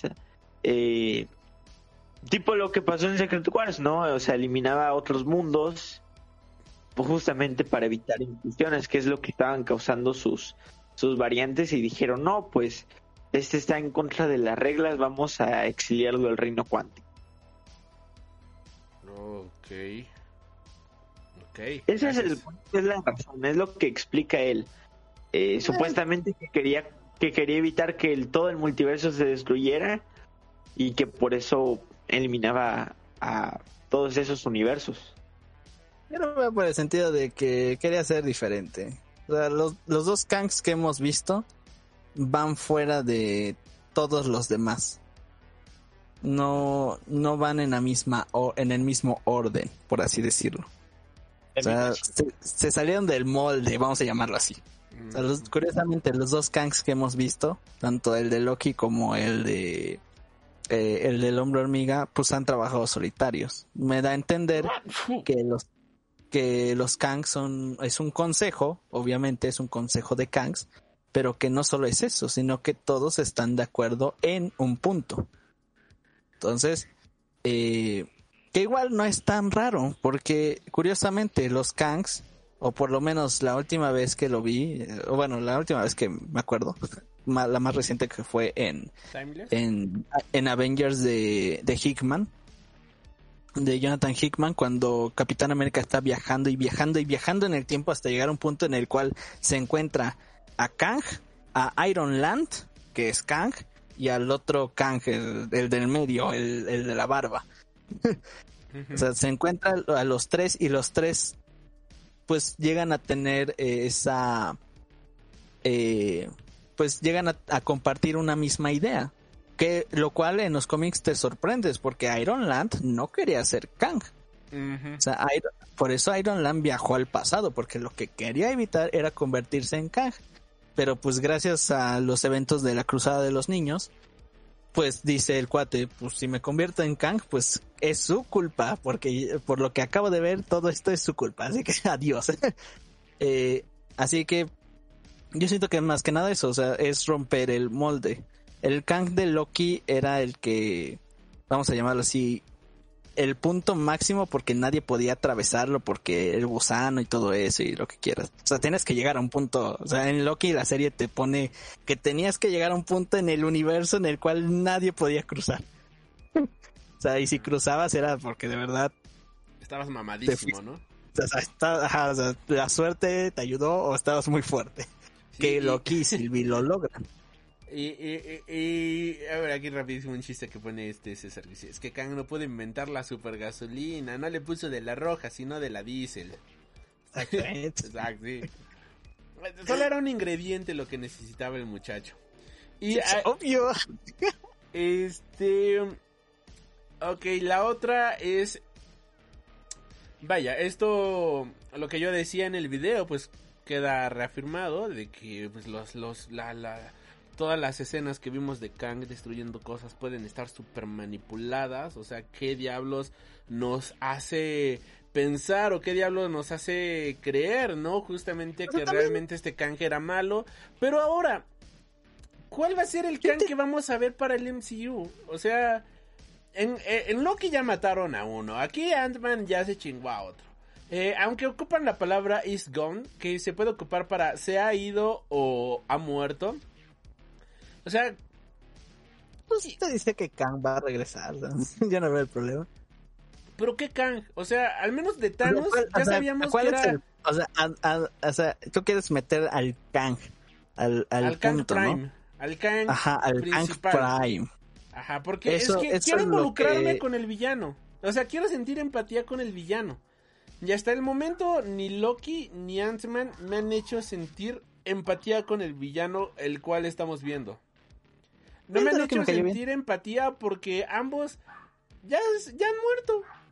O sea, me vas a poner que entonces el villano va a ser eh, una variante mala mala de Malolandia. O sea, al menos, por ejemplo, en Endgame y en Infinity War son dos Thanos diferentes, pero ambos tienen la misma convicción. ¿Cuál va a ser la convicción de Kang?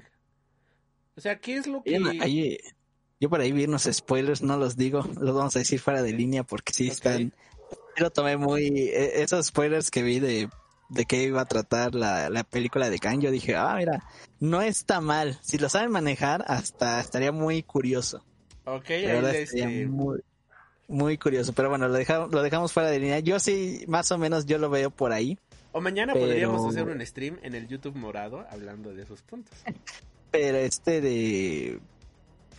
Yo creo que no, no es que vaya a ser el, el Kang malo de Malolandia, porque ahorita ya hemos visto diferentes versiones. Y sí, a pesar de que han muerto, sigue habiendo, o sea, en Loki vamos a ver otro Kang. Y posiblemente todo lo que está pasando, porque hay algo que está pasando en Marvel y curiosamente es lo que están manejando, que es eh, los anillos de. Kamala, los anillos de, Shang- de, de. Shang-Chi, o sea, hay, hay cosas que está pasando, igual los Eternos, o sea, hay otras cosas que están ahí abajo que no sabemos aún al 100% dónde vamos a llegar. Vamos a llegar a Kang, obviamente, pero yo siento que hay algo más ahí. O sea, hay, hay algo por ahí extraño, no sé, tal vez Beyonder, tal vez, o hasta, no sé, el uno por encima de todos. Ah, ah, ahí, ahí mencionan algo. por- justamente hasta el uno por debajo de todos. Hay algo que mencionan que dice vamos a conquistar a eternidad. Ajá, O sea, eternidad, pero van a conquistar a la eternidad o al personaje eternidad. Yo dije, ah, se me bajan las panties de imaginarme a Eternity. Ahí, este, ya peleando y todo, ¿no? Estaría, estaría, eso estaría de huevo, ¿no? Que ya pongan los, a esos personajes cósmicos mamadísimos que nada más nos dieron una pinceladita en Thor, ¿no? Mm. Y mira aquí este Javier y César dice que digamos los spoilers. Eh, mañana podrías hacer eh, stream, mi querido hombre bolsa, y hablamos de spoilers y eso. Ah, sí. Es que es, un, es uno de esos guiones filtrados que dijeron, este guion filtrado y... Ay, es como que sonaba bien bueno, la neta. Ok, bueno, entonces mañana en el... dije, "Mm, Si bien". quieren spoilers, mañana en el YouTube morado, ahí andaremos hablando de eso. Pero no tengo, o sea, solo me acuerdo de eso porque dije, ay, perro, o sea, me, me interesa, me interesa, si va por esa vía podría ser y podría dar el resultado al, a la siguiente película de Kang, que es este de Guerras Secretas. Ujú. Y yo, yo había visto, ¿no? Que quieren dividir posiblemente Guerras Secretas en dos partes, ¿no? Que porque es una historia tan grande que no cabría en una sola película. Lo acepto, tanto la de 1900 como la del 2000 son historias muy grandes. Sí, gigantes. O, o hacen una película de cinco horas o dos, o dos películas de tres horas y media cada una. Sí, no, es una historia muy grande y que puedes hablar de muchas cosas. Ah, sí. si, si es la de Jonathan Hickman, uh, o sea, ¿quieres esas tres partes, eh? O sea, Sin pedos. Y es lo que decía, o sea, para completarla, hasta las series deberían de ser spin-offs de esas películas. O sea, ya, o sea, no es un evento Ajá, tan grande que... Ya hacerlo Miss Marvel, Secret Wars, eh, Thor, Secret Wars, Secret Sí. Invasion, Secret Wars. ¿no? Sí, justo, como, justo. como en los cómics, pero Y pues vayan. eso es más complicado porque pues tiempos, ¿no? Sí, pero bueno, ya nos estamos desviando un poquito de Quantum Mania. Este. eh, algo que tú dijiste al inicio del, de, este, de esta transmisión, de este stream. Los Deus Ex Machina. O sea, no. Creo que lo que menos me hizo. O sea, disfruté la película. Se me hizo muy entretenida. De hecho, estoy casi seguro que me voy a comprar el libro de arte de la película, honestamente. O sea, sí, sí me gustó el creación del mundo, los personajes alienígenas y varias cositas así. Pero lo que no me terminó por encantar, para ser muy honesto, lo que hizo que dijera, ah, pinche película genérica y mediocre, es que todo se resuelve gracias al poder del guion. Tú como gran defensor de, de Marvel que tienes tatuado a Kevin Feige en la pompi derecha, mi querido hombre bolsa, ¿qué opinas del guion de esta película? Yo pensando en lo mismo. Es un guion muy grande. ¿Crees que es O sea- un guion muy grande? ¿Pero en qué sentido es muy grande? ¿En qué se... eh, eh, desglosa tu respuesta, explica tu respuesta, justifique su respuesta. Justifico mi respuesta. El hombre hormiga nunca se me hizo un personaje. Bueno, Scott Lang nunca se me hizo un personaje para hablar esta clase de películas. Jamás. Sí. El universo cinematográfico de Marvel lo puso a él como, como el protagonista, pero la neta, obviamente todos los que están alrededor, curiosamente, son más protagonistas que Scott Lang. Scott Lang es protagonista en su historia. ¿Por qué? Porque es la historia más fácil de, vamos a llamarlo así, de escribir, de sentirla, o sea, pero curiosamente todos los demás tienen más, eh, más formas de, de explorar sus historias, hasta Hank Pym. Me gustó el hombre amiga 1 porque el inicio es Hank Pym joven hablando con Howard Stark de por qué no podemos usar las partículas PIM. y yo, oye, quiero ver eso, o sea, quiero ver al hombre hormiga, al defensor, al cuate que, según los reportes, los archivos de video, estuvo defendiendo el planeta en esa época en la cual no había héroes. O sea, eso, eso me interesa más. Así que eh, el guion, ¿cómo decirlo? Eh, por eso yo digo, es, un guion que quiere que sigamos hablando de Scott Lang, pero ya la historia ya ni siquiera es de él, ya es de otros personajes, ya es de otras, de otras clases de, hasta de formas, de tiempos, de universos, ya, ya hasta desentona mucho con Scott. O sea, curiosamente, las escenas que más me gustaron de Scott fue el inicio y el final. Porque fue donde más lo pude ver, donde más pues pude ver a Scott. Sinceramente, acabo de condenar a todos. Ajá, e-, ese pensamiento me encanta porque creo que vamos a ver mucho de eso. Creo que Scott va a sentir una culpa muy grande en alguna de las de Vengadores. O sea, cuando, cuando yo lo vi dije, wow, o sea, esta, esta parte sí me gusta porque eh, veo a Scott, veo cómo sufre, vamos a llamarlo así, eh, y cómo es su, su pensamiento ante esta situación, pero todo lo demás ya no queda, ya no cabe. No, yo no creo que haya, o sea, sí podríamos llamarlo Deus Ex Máquina a muchas cosas. Las eh, arañas que, digo, las hormigas que evolucionaron un millón de años mientras ellos permanecieron. Ay, eso me encanta, eso no, eso no se te hizo un Deus Ex Máquina. Eh, eso no fue un Deus Ex Máquina, no fue un guionazo. Es muy coherente en el sentido de las hormigas. Las hormigas son muy listas. Y ellas pudieron evolucionar un millón de años en el mismo tiempo que ellos estuvieron ahí. Pues es que en Infinity War ya nos habían puesto que el multiverso, que el, el universo eh, cuántico, el tiempo pasa muy diferente. Hasta tienes que, curiosamente, hasta tienes que estar en un punto eh, exacto como para que el universo se mueva. O sea, cuando regresa Scott a, en, en Endgame y le dicen, oye, han pasado cinco años, y dices, ¿qué? Cuando yo estuve ahí, creo que hasta dice minutos, ¿no? O sea, segundos, creo que yo estuve cinco segundos o cinco minutos. Yo estuve, yo estuve tanto tiempo ahí, yo no lo sentí así. o sea, yo no sentí que pasaron años. ¿No qué ibas a decir, mi querido araña de los cómics? Eh, el escritor de esta película es uno de los escritores de Ricky Morty. Y ese fue de los momentos más Ricky Morty que, que he visto. O sea, y se me hizo tan Ricky Morty ese, eso de las hormigas, este, ese Deus Ex Máquina, porque yo sí sentí que eso fue, aunque lo hayan planeado y lo hayan puesto desde antes, sí siento que fue un Deus Ex Máquina. Yo, yo, yo también siento que eso fue un Deus Ex Máquina. El hecho de que la avispa rescatara a Ant-Man al final se me hace un super Yo siento que ese es, por eso te digo, yo siento que esa es la cuestión. Porque... Hay muchos Deus Ex Máquina. No. Que ese es el problema, que estamos viendo a Scott y nosotros como Scott, pues decimos, sí, no tiene sentido. ¿Por qué? Porque somos Scott. Pero créanme que Hank Pym está rotísimo. O sea, Ok, pero no estamos viendo a Camping, que estamos viendo a Scott. Exactamente. Y en este caso, quien está rotísimo serían las, las hormigas, no Hank. No, porque Hank Pym fue el que las cambió. porque es lo que le dice a Scott. Ellas, yo las, Güey, y aparte, ¿qué es ese mensaje de que el socialismo funciona y arriba, este... Satanic Warmaster? A mí me encanta eso. o sea, no estoy diciendo que el socialismo funcione, pero... Pero, podría funcionar. A mí, me encanta eso.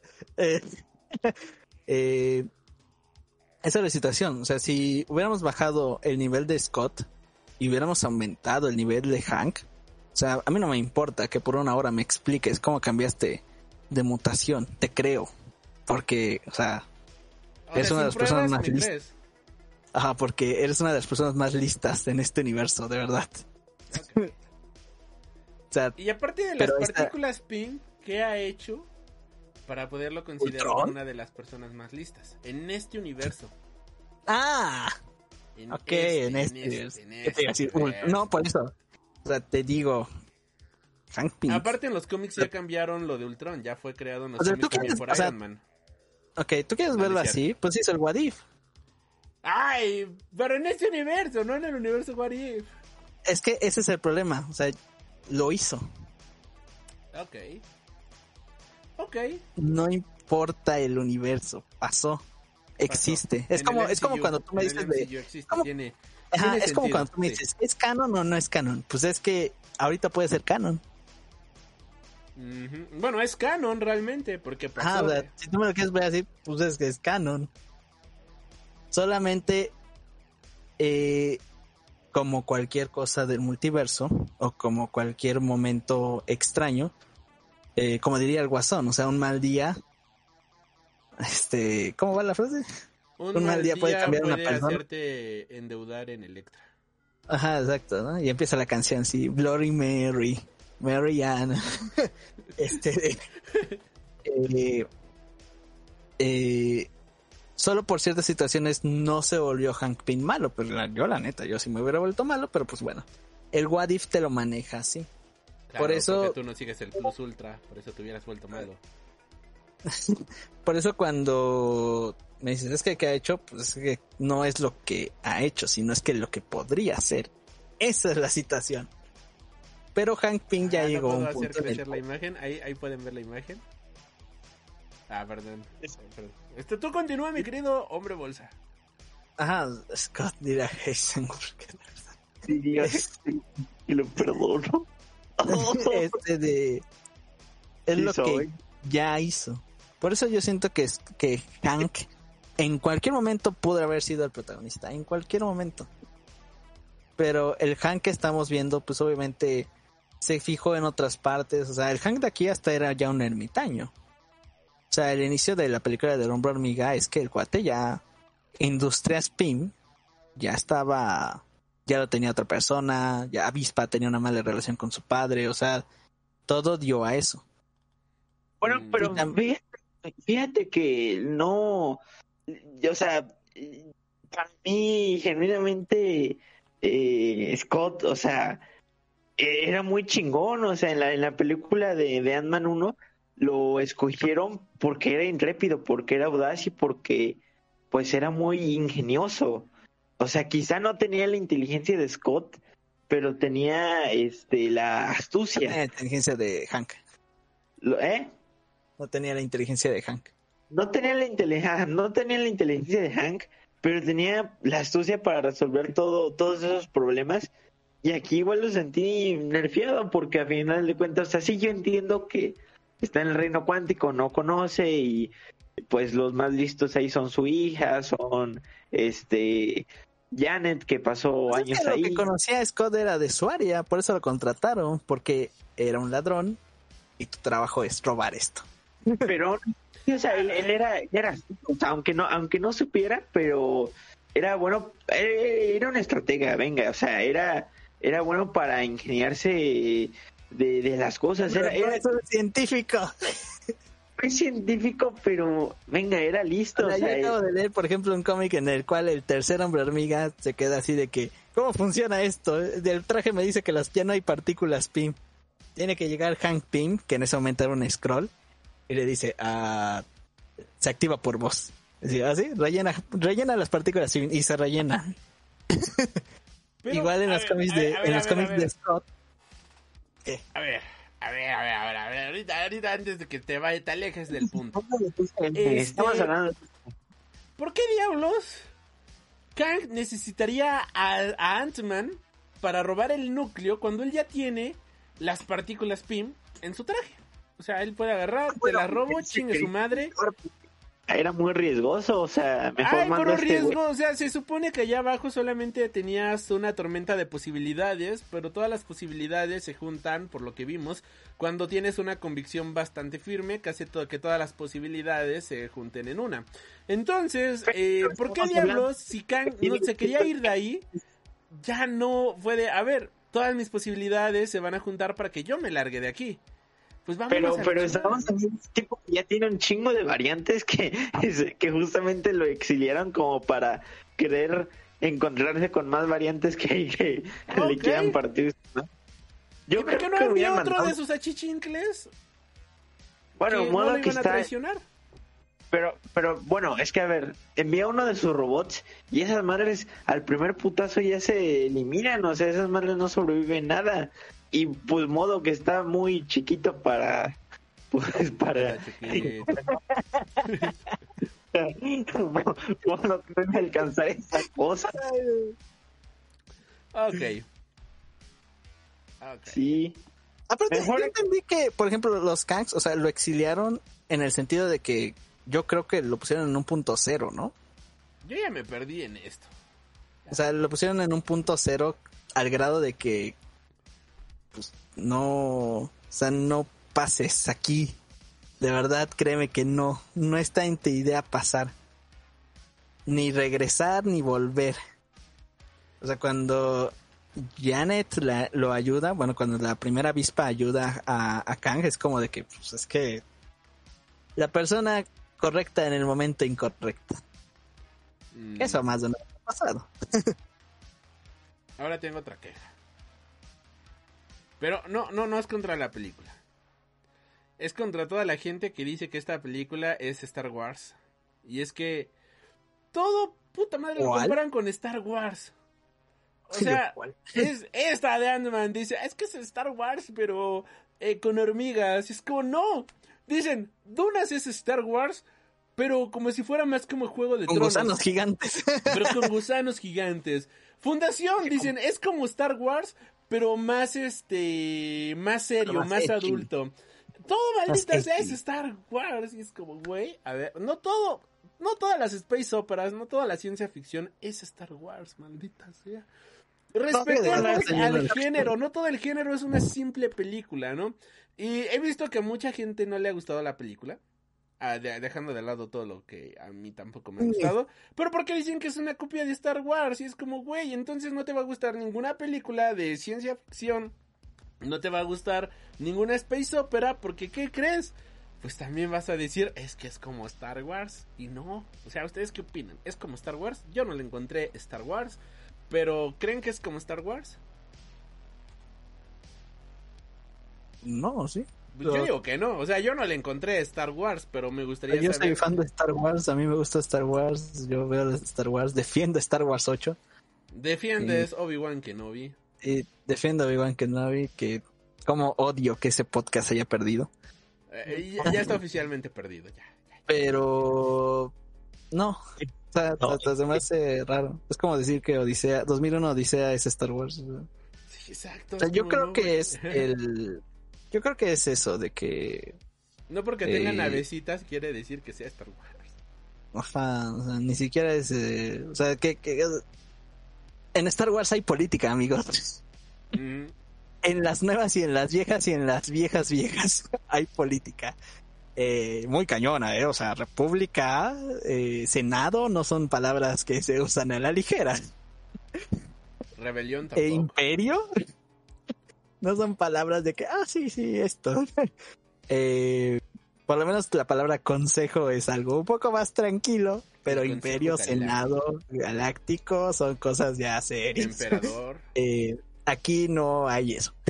Bueno, Kang es un Hasta- poquito emperador en ese reino, pero hasta ahí. Ajá, pero no, Hasta ahí llegan las O sea, similitudes, ¿no? Sí, pero es como comparar personajes que no voy a decir históricamente porque pueden banearme a comparar políticos actuales. Ah, sí, exacto. o sea, en Star Wars, eh, pues, los Stormtroopers o todo lo del Imperio, pues, eran como los, los casacas rojas de los 60, ¿eh? O sea, o sea, iban a exterminar a todos. Y no solo, o sea, no solo iban a exterminar Jedi, sino es que iban a regirse bajo eso. eh, bajo el imperio. O sea, Star Wars 4, cuando vuelve a aparecer Darth Vader, dice que ya, que el emperador destruyó el Senado. o sea, imagínense, el emperador se puso eh, ya para siempre. Su madre. Y curiosamente yo creo que hasta lo hizo de manera muy burocrática. Sí, O güey, sea, o tal sea, vez puso una enmienda, o sea, puso una enmienda, puso un reglamento y lo hizo. O sea, no, yo no siento que es como que Kang como un invasor. yo siento que aquí hizo mucho papeleo. Sí, güey, hasta me imagino así en Abu, ¿no? La gente gritando, es un honor sin estar con Palpatine. Ajá, o sea, Sí, justo, ¿no? por eso cuando dice, es que es, yo no. No es. e- incluso en uno de los libros de Star Wars, en el libro 3 de la caída del imperio, algo así se llaman.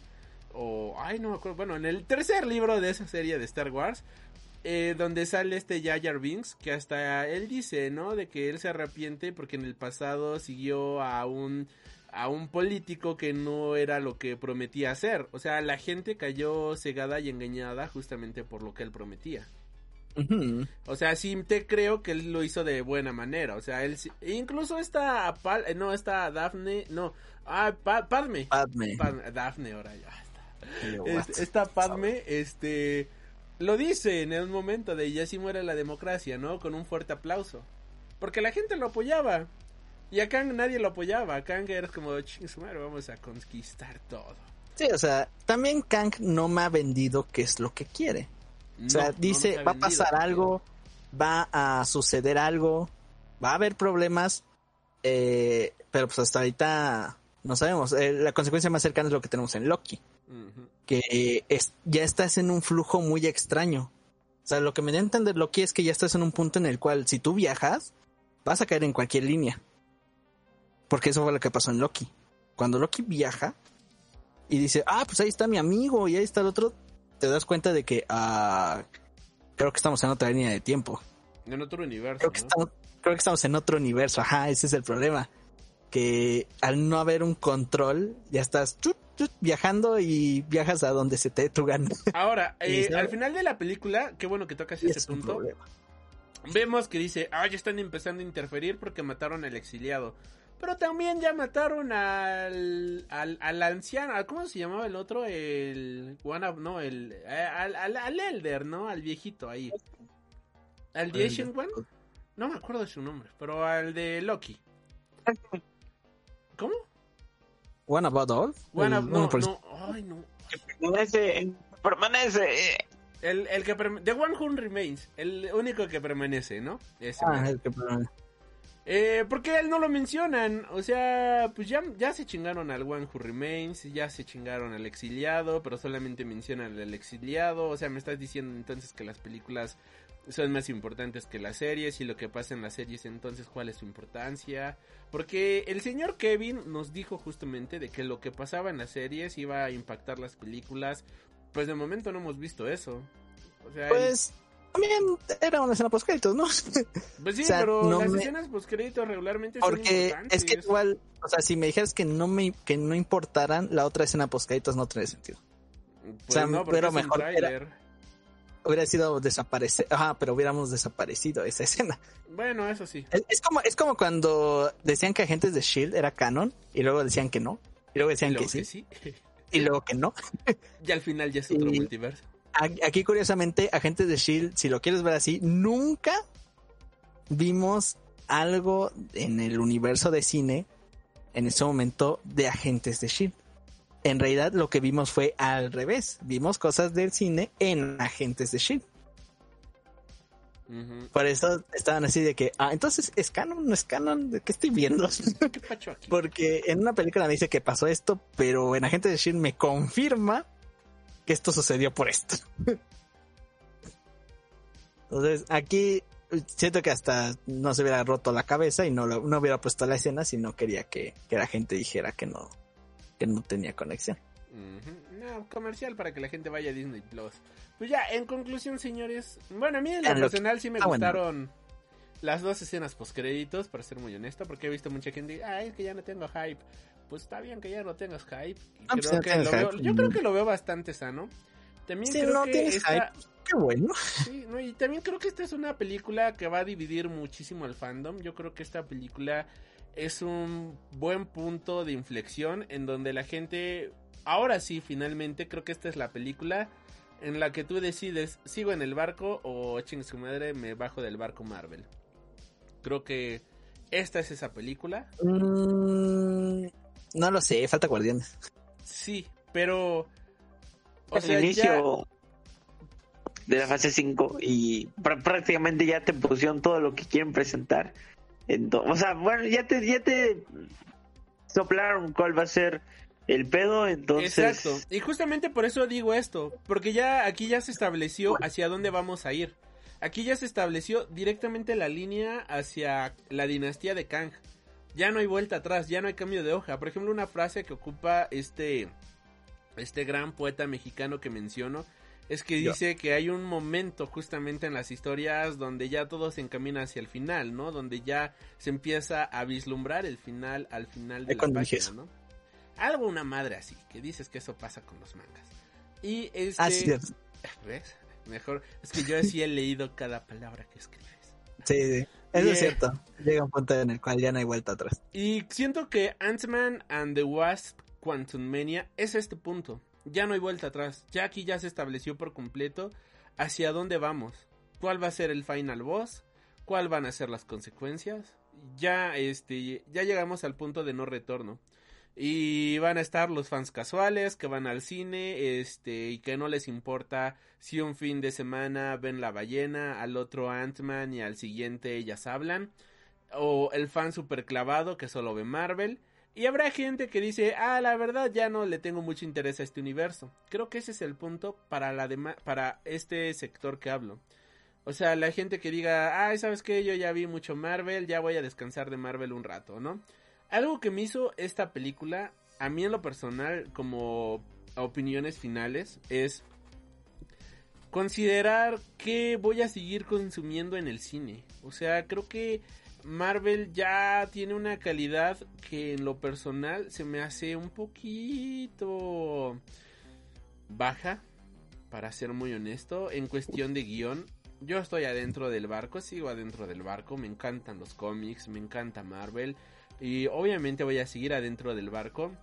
Pero, por ejemplo, el proyecto de Blade me emociona, pero también pienso, ok, me emociona mucho, pero no pasa nada si ya no lo veo en el cine y me espero que esté en Disney Plus. Ajá, o sea, te vuelves más selectivo. Me- es con lo que voy a ver en el cine. Por ejemplo, Guardianes, obviamente la voy a ver en cines. Fantastic Four, obviamente la voy a ver en cines. Te vuelves más selectivo y no es malo ser Y selectivo. no es malo, exactamente. Este. Pero, pues vaya, ya llegué con esta película a ese punto. ¿Y por qué llegué a ese punto? Porque me gusta. Porque no es fan. No, no, no, no. Y porque me gustan las historias. O sea, me gustan cuando me presentan algo que, como diría cierta editorial que ya está en sus últimos días de vida, historias que desafían las expectativas, ¿no? Y, y Ah. algo que la verdad sentí mucha tristeza en este año es que estaba viendo en mi box office, en mi box office, no, en mi letterbox, a ver todo lo que he visto este año. Y al momento Ant-Man es la peor película que he visto este año. O sea, hablando de que también estamos en temporada de premios. Eso explica mucho.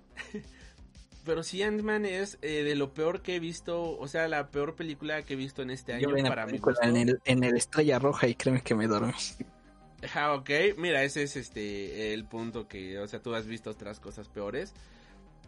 Y, Sí, y eso justamente ha hecho que yo me diga, es que le- veía en Twitter que un compañerillo eh, decía que, ah, es que no se claven porque las películas de Marvel, este, esperar un buen guion de una película de Marvel es como esperar que una hamburguesa de McDonald's sepa bien. Y dije, ok, este está defendiendo al Ma- a Marvel, pero también al mismo tiempo me lo está chingando, ¿no? Porque Hay hamburguesas que saben bien. hay hamburguesas de McDonald's que saben bien. No sé cuáles Sí. pides, amigo, pero... Exacto, ¿no? Como que él quiso defender a Marvel. bien. Pero él quiso defender a Marvel con ese tweet, pero al mismo tiempo, pues como que pasó a chingárselo un poquito. Y alguien, otro compañero que ha aparecido también en este podcast en repetidas veces, al buen Cine Conflicto, saludo hasta allá, le dijo, pues sí, pero hay justamente, hay hamburguesas que este saben bien y que te quitan incluso el hambre que tienes, ¿no? Aquí dice calidad no está peleada con este el entretenimiento no debe de estar peleado con la calidad y creo que es algo muy correcto, ¿no? Marvel ha hecho hamburguesas, si tomamos el, el ejemplo de este cuate, bien chingonas, o sea, y bien ricas que dices, ah, ok, quiero volver a repetir esa hamburguesa. Y estas hamburguesas tan raras que ni siquiera la gente sabe se está comiendo una hamburguesa como Eternal. Ándale, también, ¿no? Y dices, ah, bueno, este combo está, este combo está extraño. Y dices, pues no es una hamburguesa. No me gusta, entonces quiero otra vez hamburguesas. Y, ah, ching. y, y este, y con esta película digo, fue una hamburguesa, estuvo rica, con esta de Ant-Man. Y con rica me refiero, estuvo entretenida, pero no me quitó el hambre. Le faltaron las papas Jumbo, y las papas Jumbo es una historia bien argumentada. Una historia bien establecida y que confiara en sus propios personajes. Porque creo que uno de los mayores errores que tiene esta película es que no confía en sus personajes y el guion los salva en todo momento. Confía en Ant-Man. O sea, confía en tus personajes. O sea, confía en que ellos pueden salir de los apuros. Como bien dicen en los comentarios y como bien decían ustedes, en el What If ya nos demostraron que Ant-Man le puede partir la madre a todos los Vengadores si así lo desea. Ah, a, uno, a un Ant-Man le puede partir la madre a todos los Vengadores si así lo desean. Ahora, este Ant-Man en apuros, porque vemos que posiblemente si Kang lo mata, obviamente ya no va a volver a ver a su hija, porque ya va a morir. Pues saldría ese instinto de supervivencia que se empezaría a hacer chiquito, grandote y a chingar a su madre, doy todo en esta pelea. Pero no, es salvado por el guion. Las arañas eh, son, no digo, las hormigas lo salvan ahí en el guion. Todos lo salva en el guion. Todo el mundo lo salva en el guion. Y es como confía en tus personajes, Marvel confía en ellos. Ellos pueden lograr grandes cosas. Y por eso los cómics son tan grandes. Porque hay escritores que ponen en dificultades bien estúpidas a muchos personajes. Y vamos a ver cómo salimos de esta. Ah, sí.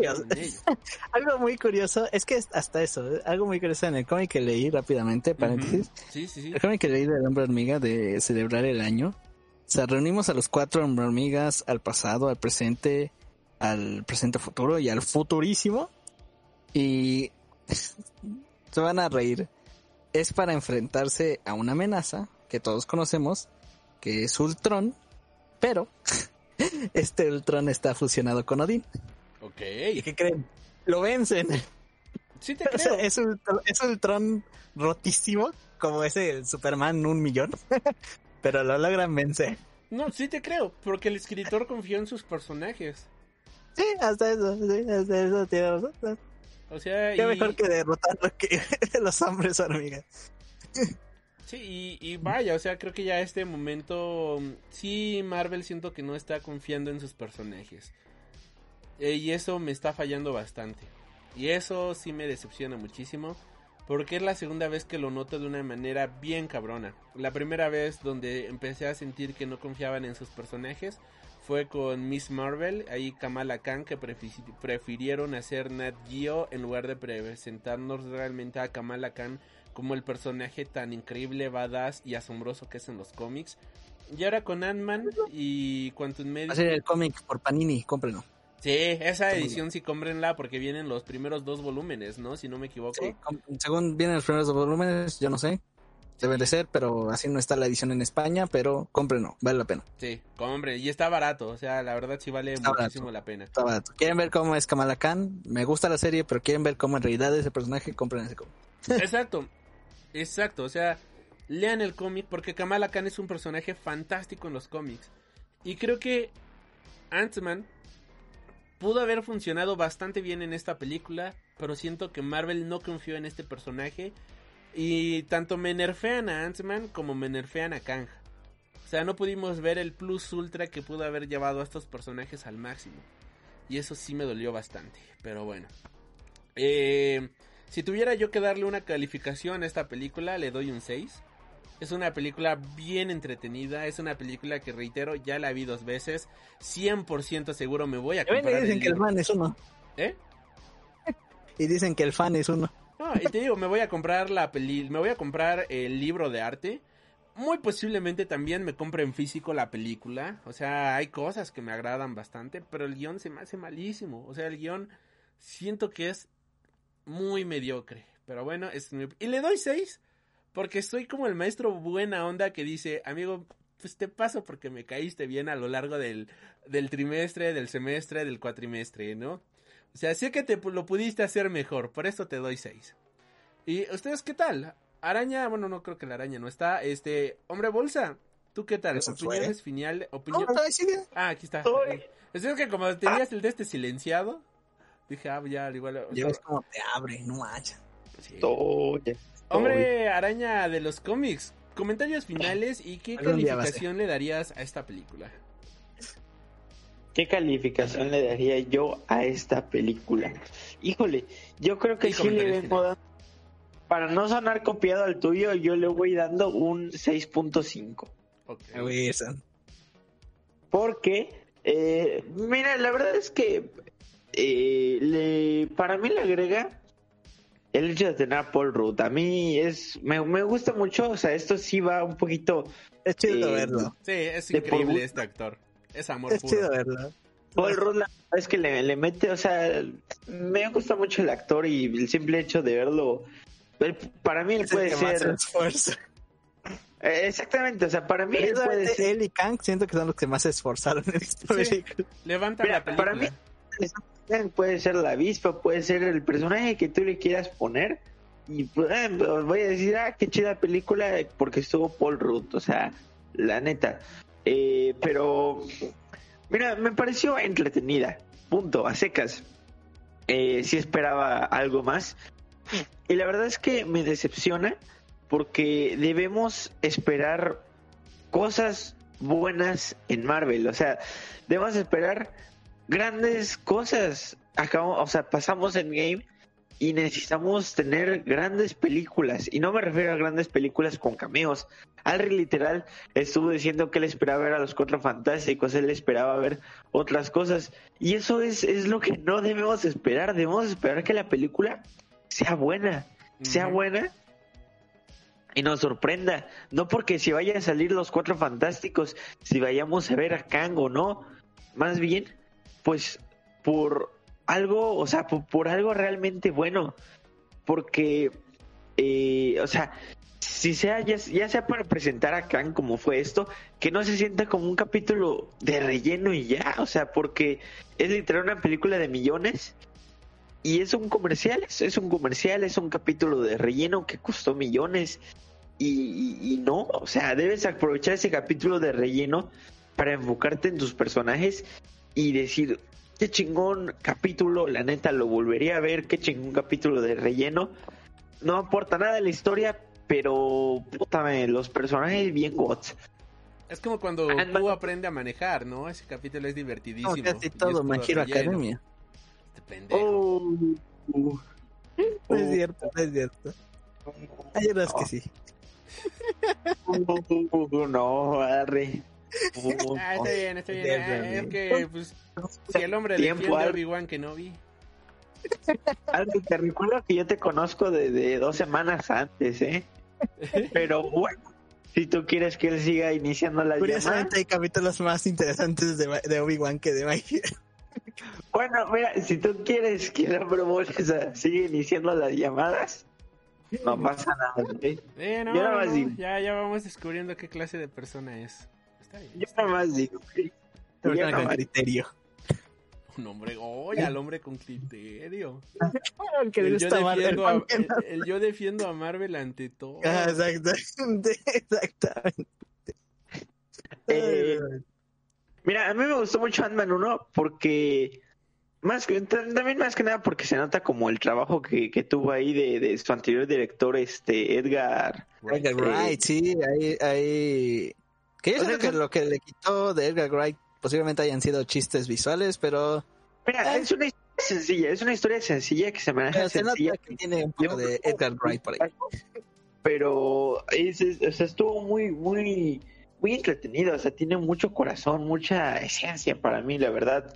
Se enfocaron más, eh, exactamente, eh, para mí es el ejemplo perfecto, porque es una película que tuvieron que hacer simplemente para presentar a Ant-Man, para tener a otro candidato para la guerra civil, y que tenían que ser rápido y, conectar con los Vengadores.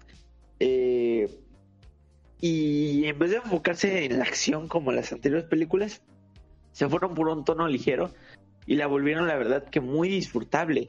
Muy disfrutable, justamente como mencioné, por sus personajes. O sea, con lo poco que tuvieron, la verdad es que hicieron algo, algo bastante bueno. O sea, yo, yo recuerdo haber visto muchas veces la película de Ant-Man porque me gustó mucho, o sea, tenía mucho corazón. Y esta película, la verdad, es que la sentí bastante vacía de eso. O sea, es como, Sin es como personalidad. ver, sin personalidad, es como ver una película de La Roca donde viaja al centro de la Tierra. Hay una película, no, no, ¿Dónde es un superhéroe? Es como ver a la roca como si fuera un dios del antiguo Egipto, ¿no? Y luego regresa para salvar a la todos. en cualquier película, o sea, una película X de La Roca para mí fue eso y, y me duele porque como yo mencioné, porque como mencioné, o sea, Viaje al Endgame- centro de la Tierra, me gusta esa referencia. o sea, es que, es que mira, estamos literal, eh, o sea, Marvel fue, o sea, tuvo nominaciones a, a premios por mejores efectos visuales y no puedo creer que esté decayendo, Que esté nos entregan, esto, ¿no? ¿eh? Que esté haciendo esto, ¿no? Es como... O sea, están productos incompletos y piensan que nos tienen dominados y que nos los vamos a tragar. Y la verdad es que creo que está muy mal, o sea, desde el guion, la dirección y los efectos especiales, o sea, debe, debe de haber calidad, debe de haber calidad y nada justifica el hecho de que digas, no, es que está basado en cómics y los cómics son ridículos. No, son películas, son películas, no son cómics. O sea, tienen que mantener lo que lograron. Para mí, la verdad es que Marvel justo ahora sí ha decaído. No digo que esté muerto, simplemente digo que no es lo que era antes. No es lo que era antes, no es lo que llegó a ser. Y sí, yo sé que también, pues en las primeras tres fases tuvo malas películas. No te lo niego. En todas las Pero- fases ha tenido malas películas. Exactamente. Sí, sí, sí, lo sé. Pero esta es la fase que para mí ha sido la más floja, la más hecha por hacer, la más apresurada. la primera de la fase, ¿no? Y, o sea, la, la verdad es que le falta mucho corazón, le falta mucha alma, que para mí es lo que tenía y, y- y espero pronto, pronto, eh, pues, pues recupere. Guardianes de la Galaxia, güey. Yo seguiré en este, en este tren porque a final de cuentas eh, me encantan los cómics, eh, mi canal de YouTube y, y vienen Guardianes de la Galaxia, por Dios, o sea, obviamente esa sí va a estar bien got. Esperemos. Aquí preguntan Gran Gato, no entendí. Y también dice, si no tuvieron muchas regrabaciones y parchados en la película. Posiblemente, posiblemente, posiblemente. Y también dice, yo sí me decepcioné de que adaptaran mal a Kamala Khan en su serie. Créeme, mi querido Darkseid, todos nos decepcionamos de la Kamala Khan. Los nuevos capítulos están buenos. Ay, el primer, los El- primeros, y ya. Ya cuando empezamos a viajar en el tiempo, ya no. Ya es como, ah, Ya ya es- valió Es madre. debatible. ¿En qué momento puse Nat Geo, no? Pero bueno. Y mi querido Ah, hombre bolsa, comentarios finales de Quantum Mania y qué calificación le das. Mm, Bien, No va, sé. a decir, eh, va a decir 10 porque Marvel es got y porque es igual Marvel que... es God. Y es porque es de Marvel. ¿Y qué esperaban si es una película de cómics? Me da risa que se burlan de mí, pero yo al principio empecé el podcast muy fuerte criticando la película. Este. Nadie se Eh, está burlando de ti, güey, tranquilo. eh, es una película con diferentes capas. Es una película que tiene diferentes sentidos. Como las. Eh, es una obra de Martin Scorsese. Eh, no puedo decir que la película más floja porque no he visto Vida Negra y después de la primera vez que vi Miss Marvel ya no la volví a ver. Pero Ah, ah, ojo, ojo que tú decías que la ibas a volver a ver, ¿eh? O sea, De yo hecho. nomás... Y quedó grabado. no, no, este, perdón, Capitana Marvel, perdón. Ah, ok, ok, ok, ok. Entonces siempre no. me pasa lo mismo. Le hubieran puesto otro nombre. Este de Capitana Marvel, no la he no la he vuelto, no la volví a ver. Miss Marvel, ay, por favor. Ustedes ya saben la respuesta. Eh, eh, no es la película más floja, es de esas dos como ¿cuál es la respuesta? que sí veo- vi Miss Marvel otra vez. Ok. Eh, pero considero que es la película que no, no es mi favorita sobre el personaje. Me gusta el hombre amiga 1 porque es una historia sencilla. Independientemente de que Edgar Wright tuvo ahí algo que ver, porque gracias a Edgar Wright eh, el personaje de Scott Lang fue el protagonista, no fue Hank Pym. Eh, es más, hasta en la mochila, cuando sale la escena del niño con la mochila del hombre hormiga, esa imagen es, fue la primera imagen promocional que usaron. Me acuerdo bien. Cuando se anunció que Edgar Wright iba a dirigir, esa imagen que tiene el niño en la mochila, estaba el hombre hormiga y atrás estaba Michael Douglas y arriba estaba Scott Lang. Fue la primera imagen promocional que usaron para anunciar la película. Eh, yo dije, ¡ay, qué padre! Eh, no es la mejor película de, este personaje. A mí me gusta el hombre hormiga. Se me hace uno tiene uno de los poderes que, me fascina ver en el cine. Eh, porque cuando se hace chiquito y cuando se hace grande es una referencia obviamente a, a Jack, a Jack Kirby, como, como se hacía, cómo hacía el personaje por, por partes, vamos a llamarlo así y que es uno de las no es uno de los personajes que todavía comparte esa esa imagen. Eh, yo sigo pensando lo mismo que es, un, es una película que le queda grande a, a, Scott porque Scott es un buen protagonista es curiosamente es de los que más me agrada pero no siento que era su rama no siento que era su, su estilo. Por eso estas otras dos películas funcionan porque una se trata sobre ladrones y la otra se trata sobre escapar del gobierno. Esta es de enfrentarse a un enemigo multiversal. Que hasta curiosamente. Esta es Star Wars, Que hasta curiosamente Scott Lang en los cómics nunca ha tenido un conflicto tan fuerte como esto. De verdad. Sus villanos son más relajados. en el sentido de que, pues sí, es puedes enfrentarlos y puedes salir al día siguiente con ellos a tomar un café. Eh, aquí, pues sí, no, es una historia que es muy grande. Me hubiera gustado que aquí el protagonista fuera Hank Pym porque él sí ha tenido momentos muy, muy fuertes al grado de que creo que en una vez habló con Eternidad o con este de... Ah, con el cuate que es toda la galaxia, creo que era Eternidad. Eh, llega un punto en el cual habla con él o sea, y cara a cara y del mismo vuelo, o sea, a la misma altura, no, ni siquiera chiquito. eh, hay cosas que sí, yo, o sea, ese es el problema, que a, Scott no, no sé, nunca lo, lo vi en, en, en un enfrentamiento así. Tiene momentos muy, muy lindos, muy curiosos. Me encanta ver la relación de Scott, me encanta verlo eh, con conflictos así al final de la película. Es, interesante la relación que tiene con su hija. Es bueno ver que es de los personajes que tiene novia todavía. Eh, o que está en una relación. Eh, porque es muy curioso. Pocas veces hemos, o creo que pocas veces hemos escuchado la palabra te. Ajá, hemos visto eso y pocas veces hemos visto a un personaje que le diga te amo a su pareja y es raro. Eh, me gusta esa parte, por eso esas partes del hombre hormiga me gustan, pero son partes muy eh, normales, en el sentido muy, no muy extraordinarias, no muy de, de cómic, de cómic americano, de fantástico y que te rompa el cerebro. Eh, así que por esa parte me gusta, o sea, la calificación yo creo que posiblemente un 7, pero eh, es una calificación sencilla y con eso es con eso digo de que me gustan más las otras dos películas que esta. O sea, las otras dos películas las puedo ver y me encanta y yo ah, eh, pero si no, o sea, la volveré a ver, pues quién sabe, depende mucho cómo se haya cómo se forme todo para llegar acá. Okay. O sea, si hay algo que pasó allá en ese momento que tenga yo que regresar, yo voy a decir, ah, bueno, pasó esto por esto, entiendo.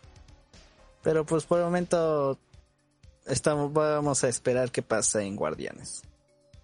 La verdad. Perfecto. Pues bueno, Entonces podemos decir que el consenso, al menos del Freak Noob News, es que esta es una película de 6. 6.5. Ujú. Es una película para ver en Disney Plus. Justo. Y pues bueno, últimos comentarios del día es en allá y ya, listo. Ya, pues muchísimas gracias por habernos acompañado el día de hoy. Tuvimos en nuestro mejor momento una media de espectadores de nueve personas viendo esto. Muchísimas gracias. Y pues... Pero no creo que sea el final de Marvel. Ah, no, no, no, no. O sea, yo creo que... Que sea el final de Marvel, creo que decir que Tienes esto todo se- queda en tus manos. Igual Secret Invention me interesa. Sí, no, decir que este es el final de Marvel, la verdad siento que está muy exagerado. Eh, las siguientes películas me llaman mucho la atención. Bueno, pues esta película, ¿no? Provocó grandes retrasos, tanto para cine como para series, lo cual lo veo Ah, sano. eso yo siento que fue una señal así que igual bien, así pi, Sí, pi, pi, yo lo veo sano, ¿eh? Yo lo veo bastante Ajá, porque Tomates la puso mala y aquí no seguimos a Tomates, pero es como que la, la parte más, eh, ¿cómo decir?, tangible de ver si una película funciona o no. O sea, tangible en el sentido de que yo no tengo que ver este programa y luego otro programa y luego otro programa y así como cien mil programas para sacar una, eh, pues mi conclusión. O sea, Claro. Tomates es la forma más tangible y rápida de ver y, y que se haya mostrado como la película más baja. Eh, pues sí, es como al- alerta roja. Es pi, pi, pi. Que está Justo. muy bien porque es, es de, ya es como una manera de decir sí, no. Así como van, no está tan padre. Así que es mejor eh, reformular las cosas. Justo, justo, justo. Y al final Marvel en ese aspecto lo hace bien. O sea, cuando, cuando reformula, por ejemplo, toda la fase 1 que fue, fase 1 y fase 2 que fue para reformular, de que, ¿sabes? Age of Ultron está bien, pero no fue la mejor y no, y no le gustó a la mayoría. Está bien fea. Ya, adiós. Ajá, Joss Whedon, bye. Y no volvió a hacer otra película. Claro que sí. Y para acabar, y para acabar, ajá, Winter Soldier estuvo bien, qué padre, hermanos rusos, hagan Civil War, estuvo bien, sale, les toca. Ustedes terminan la saga. No necesito más. Sí, justo. Y la verdad que bueno, o sea, creo que es sano, es saludable. Que haya reescrituras para poder eh, seguir entregando las hamburguesas tan deliciosas que Marvel nos tenía acostumbrados. Que hagan este producto de calidad que tanto nos gustaba. El hecho de que, como bien decía la araña de los cómics, el hecho de que sea de con basado en un cómic no quiere decir que sea malo, al contrario, debe de tratarse con mucho respeto, debe de ser tratado con mucha con mucha honra como cualquier producto basado en cualquier cosa. Y no he de meritar no estos productos que vaya creo que empezaron bastante bien y que de momento no van nada bien tres películas por año dos series por año la verdad creo que es una cantidad bastante buena y pues vaya Si es así, Marvel, yo voy a dejar de ver tus películas, ¿eh? Yo no voy a pagar mi boleto ni mi suscripción a Disney Plus. Así que advertido estás. solo tienes tu suscripción Ten por cuidado. Marvel. Así es, Marvel. Ten, ten mucho cuidado, Marvel. ten cuidado Marvel advertido estás Mismo. Sí, obvio, sí. Advertido estás, Porque Marvel. sobre advertencia no hay aviso. Exactamente. Eh, Es pues más, bueno, no voy a volver a al cine por un año, Marvel. Así que cuidadito, eh. Cuidadito.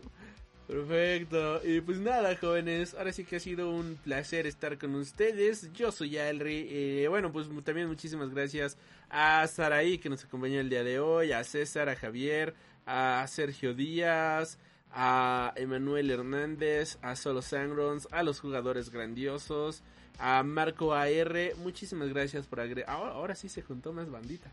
Muchísimas gracias por habernos acompañado el día de hoy. Yo soy Alri y en esta ocasión estuvimos con... La araña de los cómics. A mí me pueden encontrar en la araña de los cómics, literalmente, aquí en YouTube. Perfecto, y también estuvimos con... El asombroso hombre bolsa. Y los enlaces ya saben en la cajita de la descripción. Yo soy Alri, no me queda más que agradecerles y recordarles que superen sus límites. Y luz ultra. Y arriba el relleno. Y hasta la próxima. Has tenido el honor de escuchar Freak Noob News, tu programa de cultura geek.